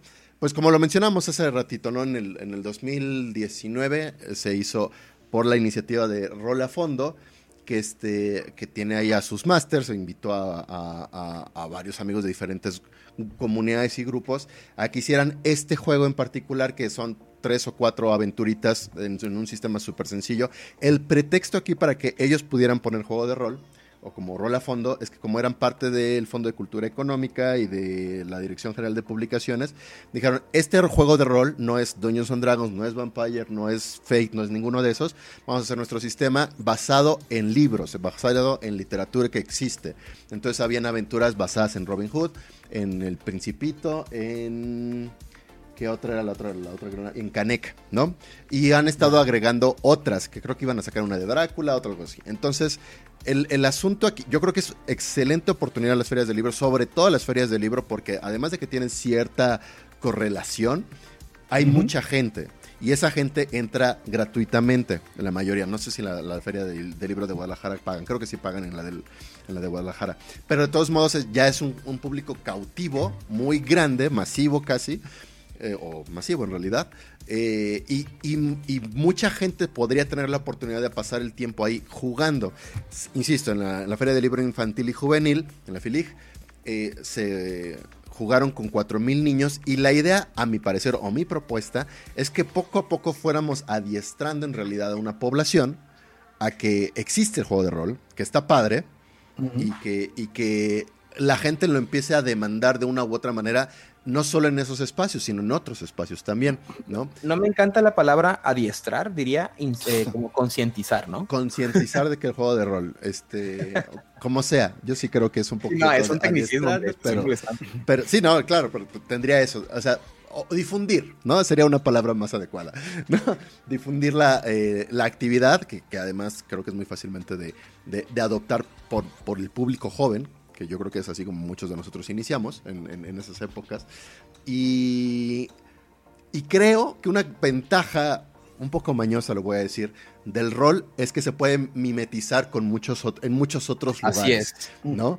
Entonces podemos, eh, no quiero que suene así, pero finalmente va a ser así, podemos irnos apropiando de ciertos lugares, de ciertos espacios como roleros, eh, porque existe cierta correlación. Ferias de libro, ferias de nerds, ferias, no sé, cosas de, de, cine, quizás podría haber algo de juego de rol relacionado con el cine. buscar esos espacios grandes y, tratar de difundir la actividad. Creo que sí podríamos hacer de esta actividad más grande, como para que en un futuro el, evento este de Enrólate que, que, está haciendo Bobby, por ejemplo, Spartan Bobby, que fue el que estuvo como invitado la semana pasada, llegue a tener una, una convocatoria mucho mayor que simplemente tener unos cuantos cientos de personas y, ya podemos llegar a los mil. Que a ver, es poco a poco, ¿eh? Sí, claro. Es poquito a poquito porque pues se han hecho cosas. Yo aquí no hablo por mí, por ejemplo. Yo participé en una feria de libro, una feria internacional de libro aquí en Monterrey como ponente en una pequeña charla que se dio a una escala chiquita, justamente por parte de un grupo que se hace llamar Dado, o sea, son siglas. Honestamente, no recuerdo cuáles son las siglas, pero son unos chicos que empezaron una iniciativa que a mí me parece pues, bastante, bastante chida, ¿no? Bastante padre, en la que ellos iban a, o sea, por parte de, les prestaban un área de estas que, que el gobierno te presta para hacer eventos, ¿no? Dar clases sin costo y ellos ponían jugadas de rol a chicos que estaban en situaciones vulnerables, ¿no? Este, con el objetivo de reintegrarlos o, pues darles más confianza o pues el, sí, el tipo de cosas que te deja jugar rol, ¿no? Y justamente ellos estaban hablando de este tema eh, en esta feria del libro hace como dos años más o menos, si no me equivoco, con el objetivo de pues empezar y pusieron mesas de rol allí, pero sí fue algo bastante chiquito. Entonces, esto no había tenido un precedente sonado, porque estoy seguro que hay gente que lo ha intentado, hay gente que lo ha hecho, porque tú puedes ir a sentar como quieras las mesas abiertas y poner jugadas de rol si quieres, y nadie te va a decir que no lo puedes hacer. Pero por parte de promoción del evento, me refiero. Y dice ahorita entonces, Axel, en la Feria del Libro de León, Guanajuato, nunca he visto juegos de rol o nunca me he enterado. Pues a lo mejor, Axel, tú vas a ser la persona que lo haga, ¿no? O sea, si juntas un grupito de personas que digan, estamos dispuestos a sentarnos varias horas a poner jugadas, vas y les presentas el proyecto, no creo que te digan que no en particular si se los haces ver como un aspecto cultural, ¿no? Porque pues eso es lo que puede hacer. Como dice Yañez súper correctamente, perdón, Braimar súper correctamente. Yañez, Gabo. todo, este, honestamente, los juegos de rol tienen esta coloración críptica que les permite esconderse entre cualquier elemento que lo quieras emplear. Yo he vendido la idea a empresas de utilizar juegos de rol como ejercicios de simulación, ¿no? Y trabajo en equipo. Entonces. Que, lo son, o sea, no, no es que se estén mintiendo. No, no, no que le he vendido la idea, no dije he engañado empresas. Ajá, exacto. he vendido, o sea, he vendido la idea, ¿no? Entonces, eh, ese, es, ese es el punto. Creo que es, es, realmente nada más como está. De hecho, creo que es lo que, lo que dice, o sea, lo que digo yo, lo que dices tú, Gabo, ah, dale. Igual. sea. La gente, Primar se llama Gabriel. Sí, por si no lo saben. Philip también, se llama Gabriel, por cierto. ¿eh? Este, lo que hemos estado diciendo aquí en el programa es esencialmente eh, a, a, México le falta difusión de proyectos, ¿no? Existen las convenciones, como evento de venta, pero no como eventos de difusión en donde las... Es, es, que hay dos cosas, falta cultura y falta difusión, que son dos cosas independientes.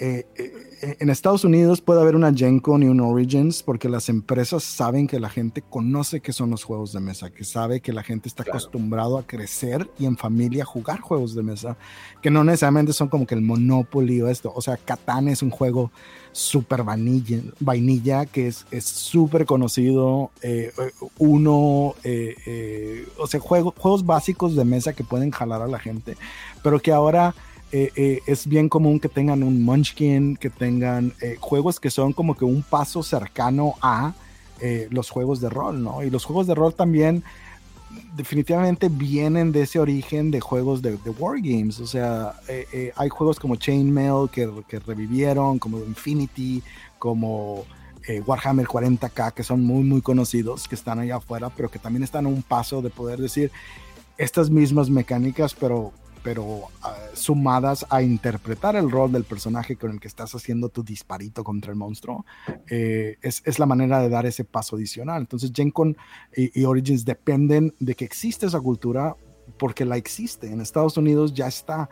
Hay lugares donde ni siquiera, ni siquiera necesitan a la empresa, o sea, no, es como que estás llamando...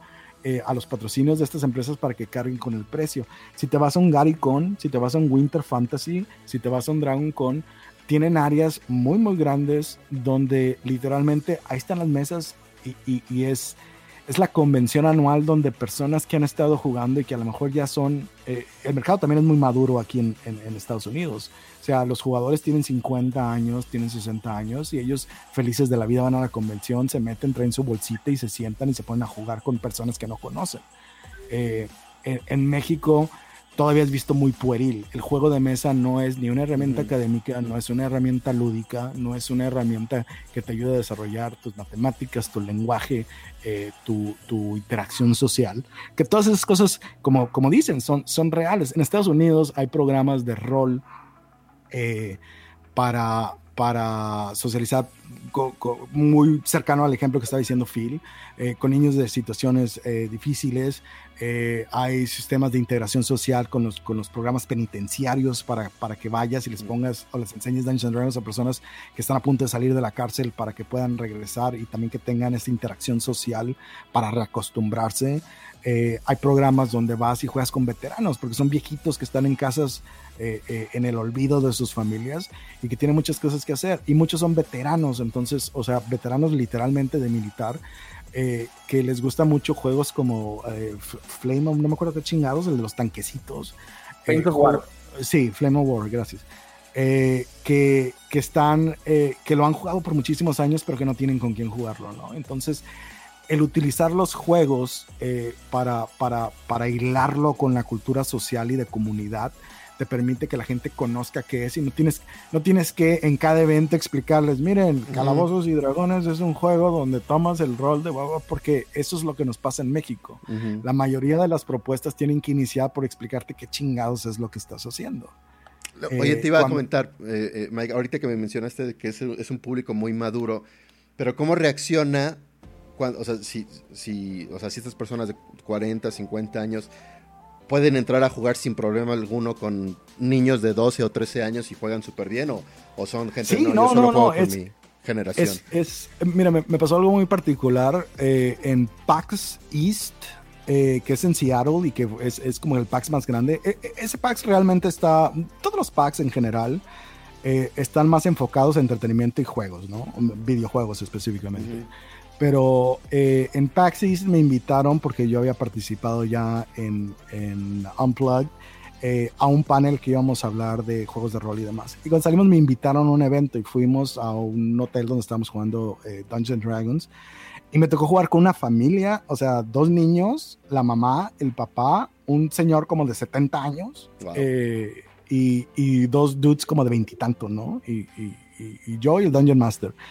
Y es una experiencia muy diferente porque también existe, eh, es, muy prevalente eso, que eh, cuando tienes jugadores que tienen más años, ellos están conscientes de que pues no puedes tener una mesa por siempre o no es como que tan disponible jugar porque pues tienen vidas adultas, porque las cosas los han separado para, para no poder jugar y tampoco son tan tan diestros con las herramientas electrónicas, ¿no?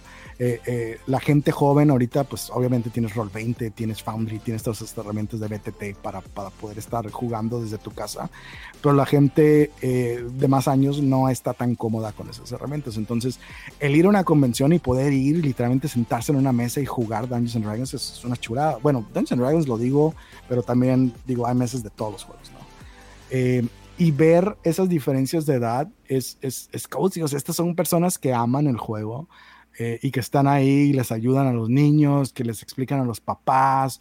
O cuando terminas eh, la sobremesa es, es quedarte y hablar de las experiencias de cada quien o recomendaciones, de si les gustó este juego, posiblemente les podría gustar este y este y este. estás en una convención, literalmente te puedes parar, caminar al piso y comprar los juegos que estás buscando. Entonces, eh, de nuevo e, es, es, un Oroboros de la misma comunidad, te hace que regreses o te incorpora a las personas que están yendo por primera vez o, o que no están tan familiarizados con ello. Entonces, no hay e, e, ese mito, yo creo que mucho, y eso pasa mucho en México también, eh, mucho del mercado que es como, como dices, ¿no? Los grognards, las, las personas que han jugado el juego y que es como segunda edición eh, o primera edición, es lo que jugué, es lo que desarrollé y las ediciones nuevas no me han gustado porque han simplificado las cosas, etcétera, etcétera. Y, y, se hace como una esfera alrededor de ellos, ¿no? Sienten que, por ejemplo, los programas de Steam no son sinceros, que así no es como es Dungeons and Dragons en la vida pues, real. El gatekeeping, pues. Eh, sí, digo, es, es parte del... El gatekeeping literalmente es parte de ello, pero también eh, existe la posibilidad. Hay personalidades que no les gusta este tipo de juego lúdico. Hay personas... Eh, el, juego de rol como que brincó una línea, lo que se llama el, como que post-forge o, story games, donde empezó a moverse hacia historias que estaban basadas en los personajes, no tanto en la historia. Claro. Cuando, hablas de juegos previos a eso, DD eh, eh, y, otros juegos de rol eh, estaban más, más dedicados a sentarte y no importa quién es tu personaje, ¿no? Lo importante es qué va a pasar en la mesa. Y, Era más un videojuego, que en el sentido de que hay que, hay que resolver un conflicto Correcto. y ya, ¿no? Pero no desarrollar el personaje. Algunos lo hacían medio, medio de manera innata, pero no era el objetivo. Y, eso sucedió, ¿no? O, sea, eh, básicamente las personas que tenían esa dirección o ese interés en contar las historias y entrar a los trasfondos y, y, en qué pasaba con tu personaje eh, y en su historia mítica, eh, como que tomaron prevalencia en la industria. Entonces la mayoría de los juegos ahorita son, son story games y luego tienes esta vertiente que trata de regresar ¿no? a ese core del old school eh, renaissance, que, que, es chistoso porque se han convertido como que en un grupo nicho diferente, porque realmente las personas que jugaban D&D original o segunda siguen jugando D&D original segunda, no necesitan renacer porque es que el renacer es, el, es el hipster ¿no? sí, sí, eh, OSR es, es, yo quiero jugar como se jugaba antes cuando tú no conocías el juego. Eh, exacto. yo quiero tener mi camisa de, cómics, pero no compro cómics, ¿no? Sí, sí, sí, sí. Y, no por pintarlos, o sea, hay, contenido muy, muy padre que, que ha salido de OSR y entiendo la piel del tipo de juego. Es un juego diferente, es un juego donde tú no estás tomando el rol de tu personaje, sino tú, el jugador, estás tomando las decisiones. Por eso hay muchas mociones a través de OSR para decir, eh, remover inteligencia y carisma como stats, porque es una pendejada. O sea, convénceme tú, jugador, a mí, Dungeon Master, que, lo que estás haciendo es correcto. O, tú decide como que qué es lo que vas a hacer. Entonces ahí es donde entra como que el jugador es bueno porque el jugador tenía ideas eh, que, eran interesantes o que eran descriptivas y que hacían que tuvieran éxito en, la jugada. Pero son, son takes diferentes eh, que pueden existir, pero ese tipo de mercado no va a convenciones. Ese tipo de mercado tiene clubs personales que, son muy vetados por personas que tienen el mismo tipo de, eh, interés y el mismo tipo de, gusto ah, por, por juegos, por sistemas y por tipos de historias que se cuentan. Claro, que si hicieran seguramente, por ejemplo, hablemos de este subgrupo, este nicho de, de OSR, si hicieran una convención de OSR, ahí estarían todos, ¿no? Eh, no, y, las hay. O sea, Gary Con eh, juegan con todo lo que se, se, sacó en TSR. Y no son OSR, porque esos literalmente son, son, son old school. O sea, ellos no son Renaissance, son, son dudes que estuvieron jugando Dungeons Dragons cuando se estaba desarrollando. O sea, la comunidad de... Hay, hay un, hay un eh, documental muy padre que salió hace poquito. En, Prime, ¿no? ¿Está? En Prime, sí. Secrets of Blackmore, se los recomiendo mucho. está, está muy interesante.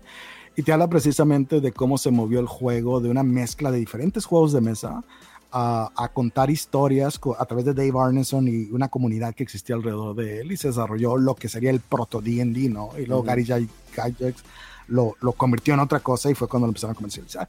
Y, y en Gary Con lo que hacen es eso, es, es, es juegan los juegos como eran en esos tiempos y se reúnen. Y originalmente Gary Con era, era, el primer Gary Con fue creo que, no me acuerdo si el año que falleció Gary o el siguiente año como para recordarlo y eran sus amigos y más gente que quería ir y dar tributo, ¿no? A, mm. la idea de... de, de, a su legado, ¿no?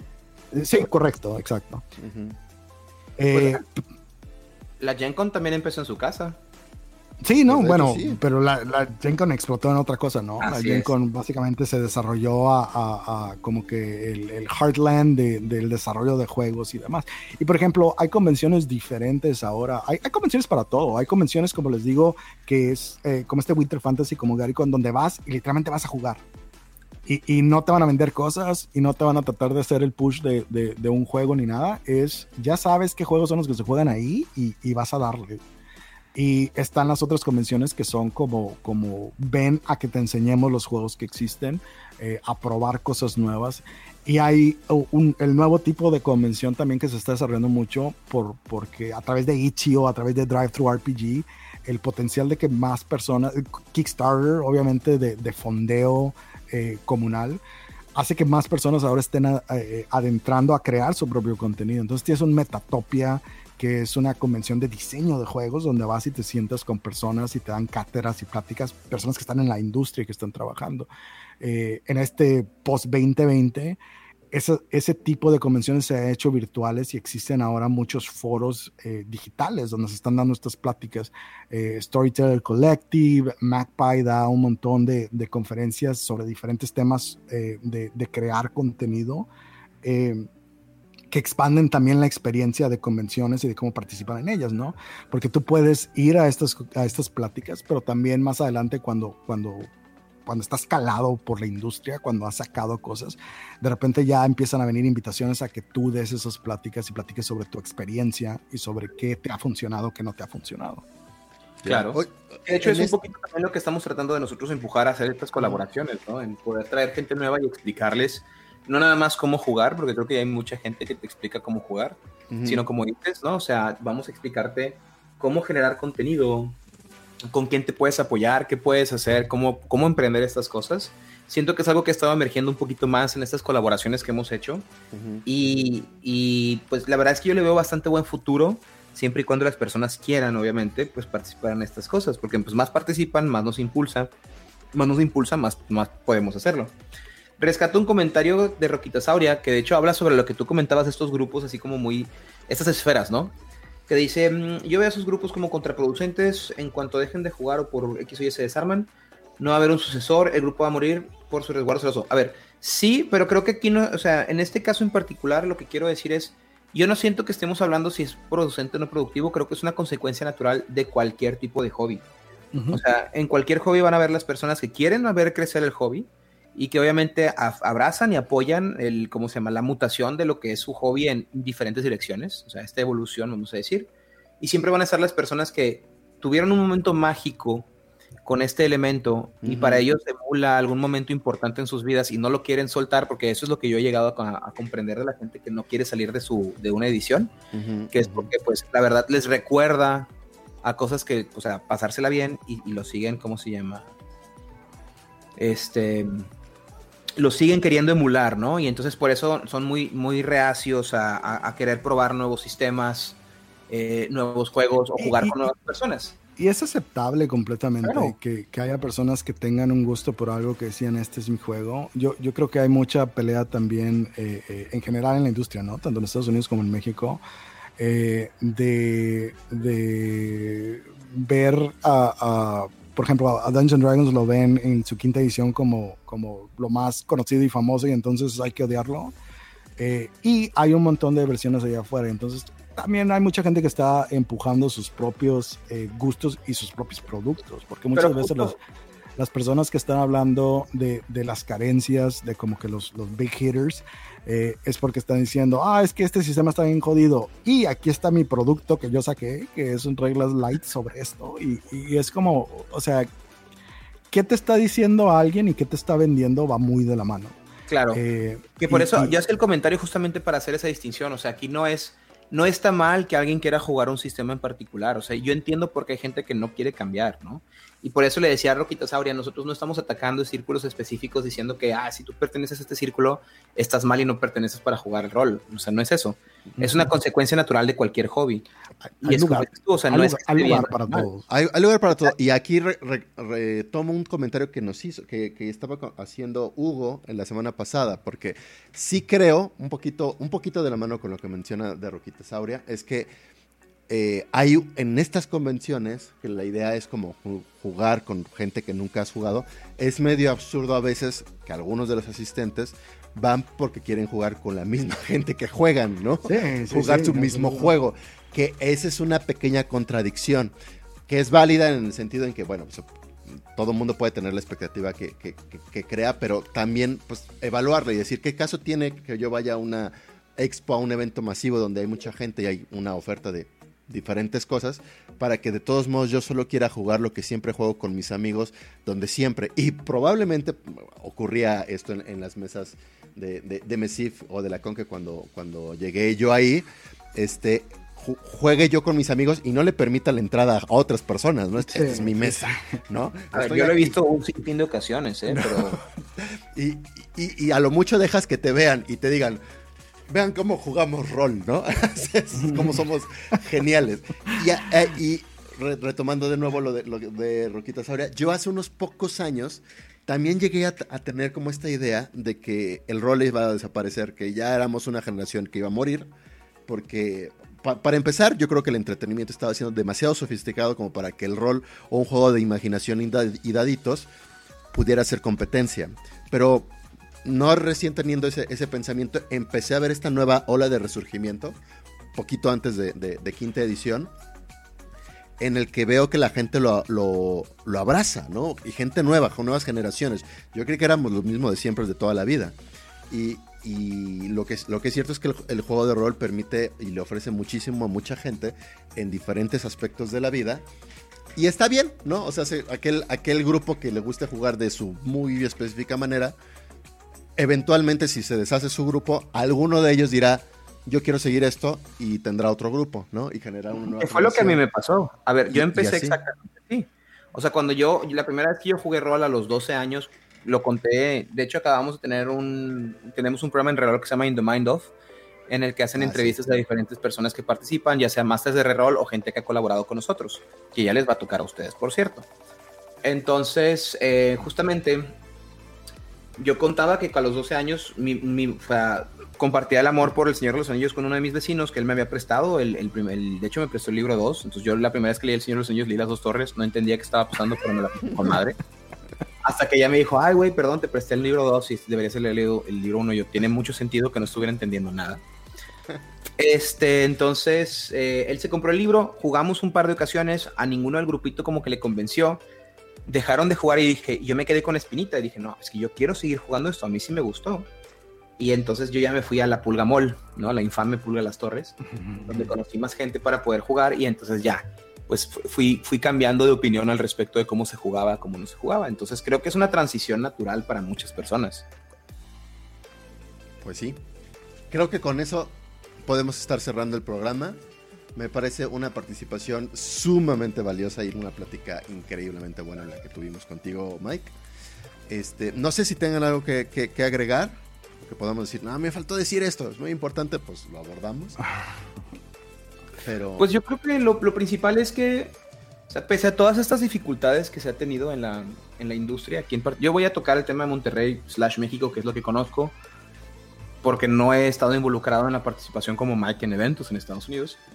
Pero sí que puedo hablar desde mi punto de vista diciendo que sí ha habido una evolución lenta pero progresiva.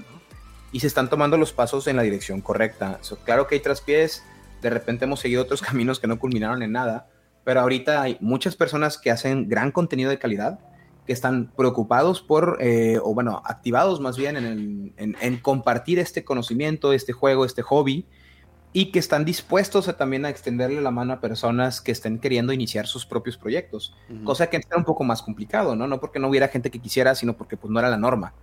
Entonces, yo voy a volver a hacer el mismo comentario, estamos viviendo la época de platino del rol, en mi opinión. Pese a que la gente dice, ay, no, es que antes estaba más chido, la verdad es que yo siento que este es el momento en donde el rol es más central en la cultura popular. Hay una explosión de juegos, una explosión de jugadores, hay gente de muy alto perfil que está haciendo cosas para llamar la atención eh, a estos juegos, entonces eh, es gran momento para iniciar y por, como, como, Axel, ¿no? O sea, si tú sientes que falta, si en el lugar en el que tú te desarrollas, sientes que hay un nicho que no se ha llenado y te lo puedes y lo quieres llenar, pues háganlo. O sea, si en las, las ferias del libro de Guanajuato, como en su casa, en su casa, en su caso, y en su casa, de hecho, no hay quien ponga juegos de rol y a ti te gusta, pues ¿por qué no? no? Y, tú mismo vas a encontrar gente que comparta ese, esa idea y eventualmente puedes formar un grupo importante de personas en Guanajuato que se dediquen a poner mesas de rol fuera de la convención, de, fuera de la feria del libro, ¿no? Entonces es, simplemente el emprendimiento y como dices tú, Mike, que generar conciencia y cultura al respecto de la existencia de estos juegos y que no se vean nada más como un entretenimiento ñoño o como un juego para niños. sino como lo que son, ¿no? Una herramienta para contar historias. Mike, ¿quieres agregar un último eh, cierre? Sí, yo, yo creo que hay mucho auge eh, en general en el mercado. Digo, viene más auge todavía con, los esfuerzos multimedia que están haciendo ahorita corporativos como, como Hasbro y eh, World Darkness, que en, ese momento acaban de como que cerrar negociaciones para, hacer programas, para hacer películas, etc. Entonces hay más gente que va a estar expuesta. Obviamente hemos visto que Critical Role ha, sido un puente a un montón de gente que no estaba expuesta al juego y que ha, entrado. Eh, hay muchos juegos allá afuera. Yo soy muy partidario de Dungeons Dragons porque disponibilidad, accesibilidad eh, y eh, ease of entering, o sea, el, enseñarle a alguien a jugar Dungeons Dragons es, es una experiencia que es, es, sencilla, no tiene que leer el libro, eh, particularmente para iniciar a jugar, ¿no? Recomiendo mucho, obviamente, leer los libros.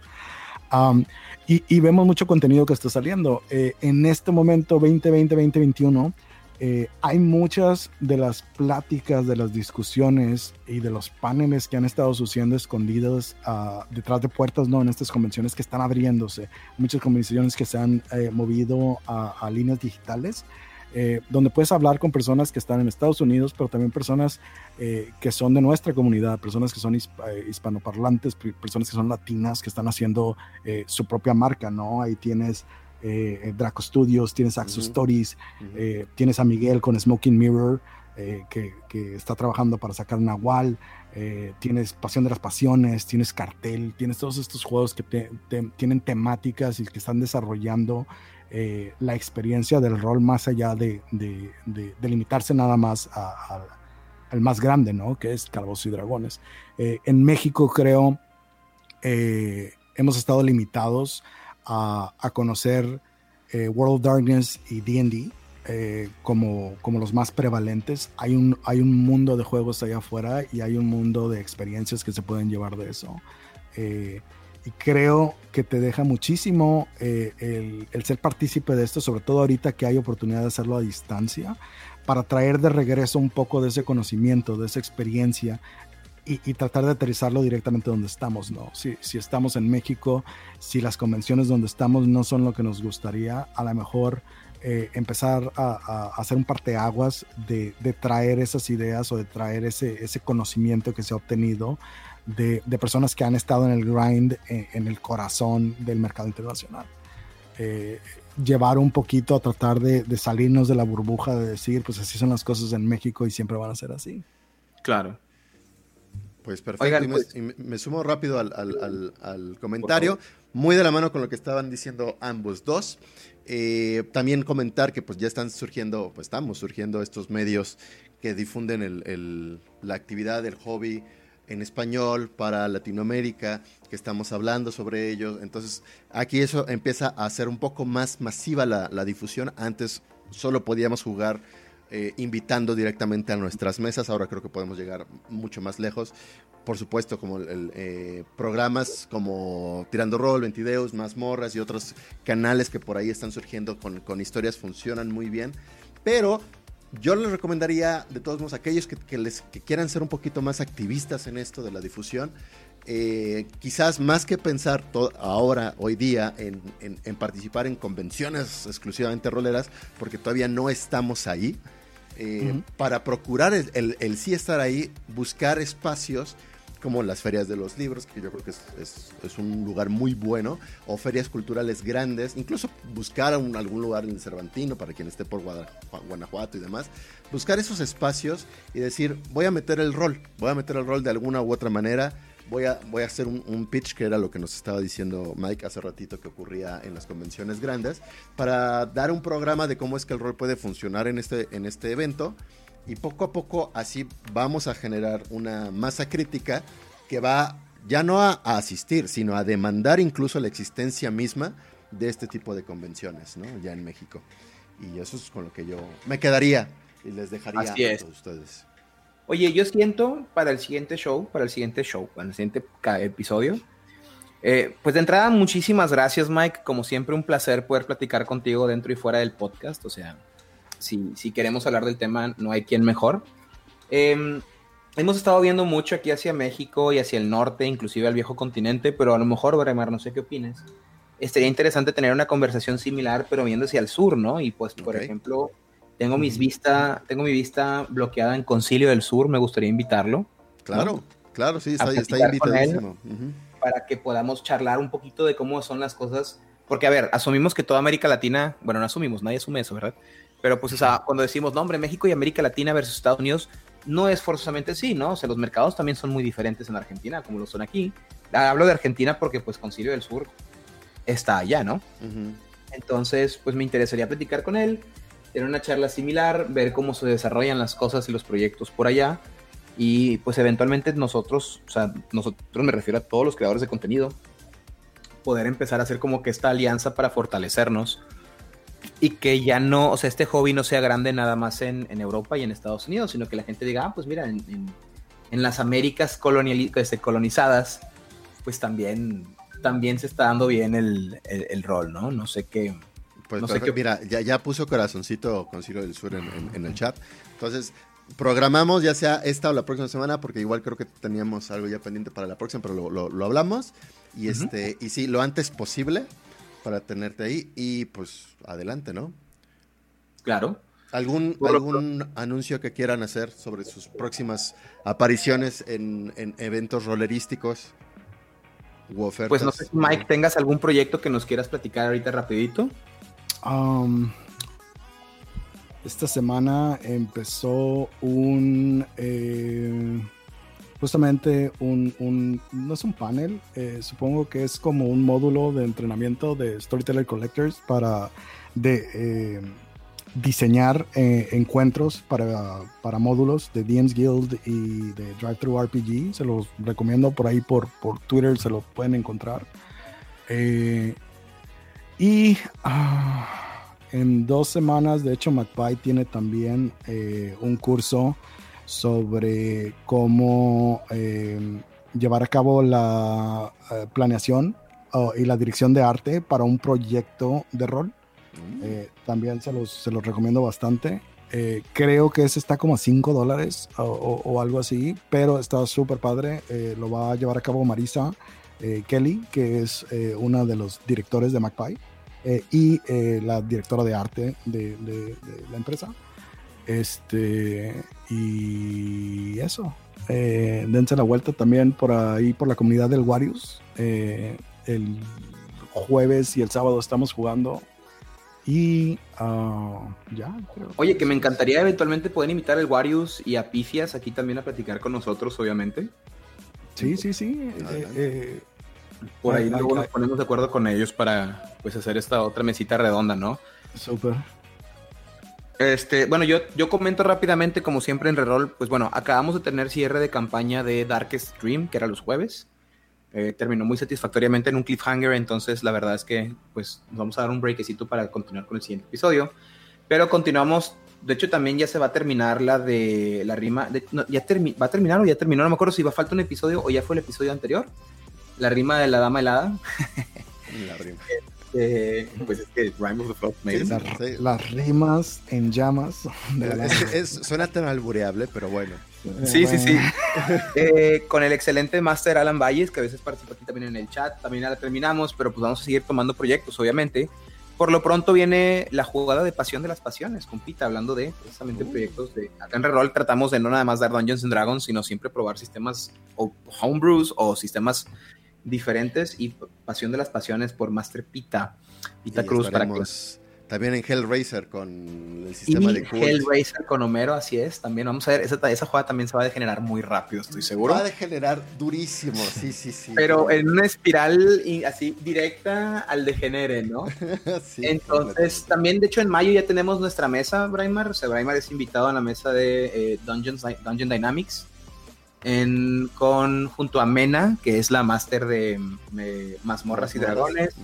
Pita, que es de Rolkirias y también es máster, justamente máster de Pasión de las Pasiones y, máster de Reroll. Y Braimar, mi, excelente amigo Braimar aquí presente, que tiene su canal de, pues, de rol con Braimar y aquí Rolo Rollo, ¿no? Entonces, vamos a jugar, a hacer un one shot. Ah, y perdón, se me olvida Derek, por supuesto. Derek va a estar. Y también va a estar Pita, ¿no? Creo. Sí, Pita, sí, Pita le acabo de decir, Pasión de las ah, Pasiones. Sí. Pero el que se me olvidaba era Derek de Tower, también, pues obviamente ya saben quién es, lo hemos tenido como invitado y además pues es muy activo en la comunidad y pues, genera contenido. Entonces vamos a hacer este pequeño one shot. Pronto eh, es el último domingo de, ¿cómo se llama? De este mes, de mes de mayo. Entonces, pues pronto chicos, creo que tenemos un buen mes. Tenemos muy buen mes, efectivamente. Insisto, yo les regreso, yo regreso también con los videos a partir de este próximo fin de semana seguramente. Voy a, voy a subir un video, o es mi intención subir un video en conmemorativo a Ravenloft, o un par de videos de hecho. Uno sobre reglitas para incorporar mejor el Taroka, porque, porque pues está muy abandonado, la verdad. Y ahora aprovechando que viene el, nuevo libro de Ravenloft, este, creo que podemos meter como más herramientas para, para, para la adivinación eh, en, este, en esta campaña o en cualquier juego de rol. Entonces les voy a, vamos a rescatar algunas de las herramientas de segunda edición. Se los voy a hacer en un videín ahí cómodo. Este, vienen varias colaboraciones, tengo un par en mente. Recuerden que voy a estar en un el miércoles de esta semana a la próxima en el cierre de la primera temporada de Brigada de, Monstruos en Taberna Studios. Suscríbanse al canal de Taberna Studios, chequen sus cortos de, las aventuras del Goblin que quiere llegar al nivel 10, a ser el, Big Boss del nivel 10. Está, está muy, está muy eh, cotorro todo el, todo la producción que están haciendo. Y creo que hasta ahí quedará. Ah, no, bueno, y los mantendrá al tanto del video musical que vamos a sacar que no tiene nada que ver con rol, pero que me gustaría muchísimo que lo vieran, ¿no? Entonces, pues hasta ahí, hasta ahí mi parte. Entonces, ¿qué les parece que nos vayamos despidiendo ya, chicos? Pues por mí, perfecto. Perfecto. Pues nos estaremos viendo la próxima semana con otro rol o rollo. Ah, no hicimos pregunta. Siempre se nos va la ah, pregunta. Mm, yo diría que aquí hay una pregunta un tanto sesgada, porque pues obviamente nadie va a decir que no. Bueno, quién sabe. No, no, podemos decir, actualmente las convenciones en, México son rolo rollo, las convenciones de rol. Así, vamos a hacer mala onda. Eh, híjole, pero es que no todas las convenciones, eso fue lo primero que tocamos, ¿no? Porque convención en Monterrey te diría 100% rollo, ¿no? Hashtag no todas las convenciones. No, hashtag no, all conventions, ¿no? ok. Pero te vas para el sur, o sea, en particular las convenciones de la Ciudad de México, por ejemplo, la Conque, la Mole, y pues la verdad sí te diría que son rol. Ah, sí, no estoy tan seguro, ¿eh? O sea, las convenciones, o sea, es que yo la verdad estoy muy defraudado de la actividad roleresca en las convenciones. Ah, bueno, sí, tienes razón. Lo estoy viendo como, como la entidad de convención, pero sí, en rol tienes toda la razón. Rollo. Sí, yo creo que es, que, es rollo. Está bien, qué bueno que existen, pero pueden mejorar muchísimo más, ¿no? Y eso es algo que tenemos que hacer. Yo, yo creo un poquito que hay gente que tiene buenas intenciones y que le gustaría hacer cosas, pero que no ha encontrado los cómo, eh, los dónde, eh, y, y, que potencialmente, digo, ahí está, ¿no? El espacio eh, ahí ha estado abierto. Sí siento que hay muchas limitantes, sobre todo por, por, por la economía, por, por, la cultura del país, porque seguía mucho por el lado del negocio, más que, obviamente no hay ese interés, ¿no? las personas que están eh, eh, organizando muchos de estos eventos lo están haciendo como, como un negocio eh, y, eso se hace muy transparente. Entonces, el, el, buscar herramientas a través de soporte de gobierno, a través de inversión privada, a través de una reestructuración de cómo suceden estos eventos, podría ser la manera de que, de que lleguen a donde es, pero sí, tristemente México todavía no tiene eh, un espacio que, que, sea una convención específicamente para jugar juegos de rol eh, eh, en particular. pues a lo mejor es momento de que nosotros extendamos esta mano, ¿no? Así que oigan, pues miren, tenemos toda esta gente que está interesada. Tal vez sería interesante empezar a acercarnos con quienes tienen las herramientas para poderlo lograr, pero no tienen el conocimiento o el know-how. es que también, como dice, la infraestructura. cosas, saca el oro francés. Sí, eh, exacto. Nunca. vende, tus, vende tus manuales.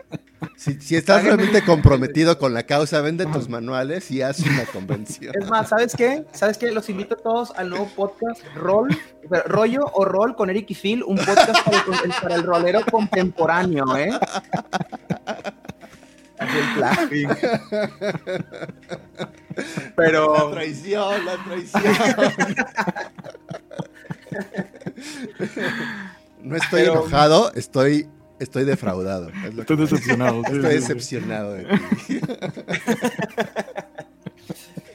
Pero sí, este, la verdad es que sí estaría padre, como que era a lo mejor, pues tocar posibilidades, ¿no? O a ponernos de acuerdo entre todos. Estoy obviamente hablando de cosas mucho más complejas de lo que son y que requieren de una planeación y una logística, pues más grande de la que nada más decir, sí, que se haga, pero pues eventualmente ver la posibilidad de hacer alguna convención en línea o pues algo presencial, ya que ya todo el mundo se sienta con la seguridad de que no es, si te tosan en la cara, pues no te vas a deformar, ¿no?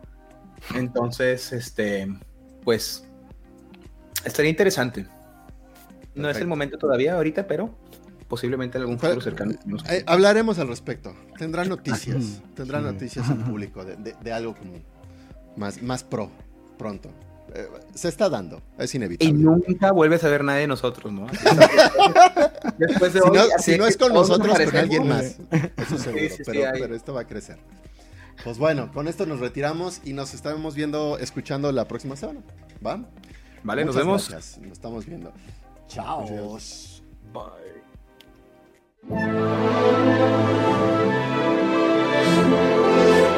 Rolo Rollo, un podcast para jugadores de actualidad, con Braimar y Philip. Una producción de Roleros MX y Reroll DXD.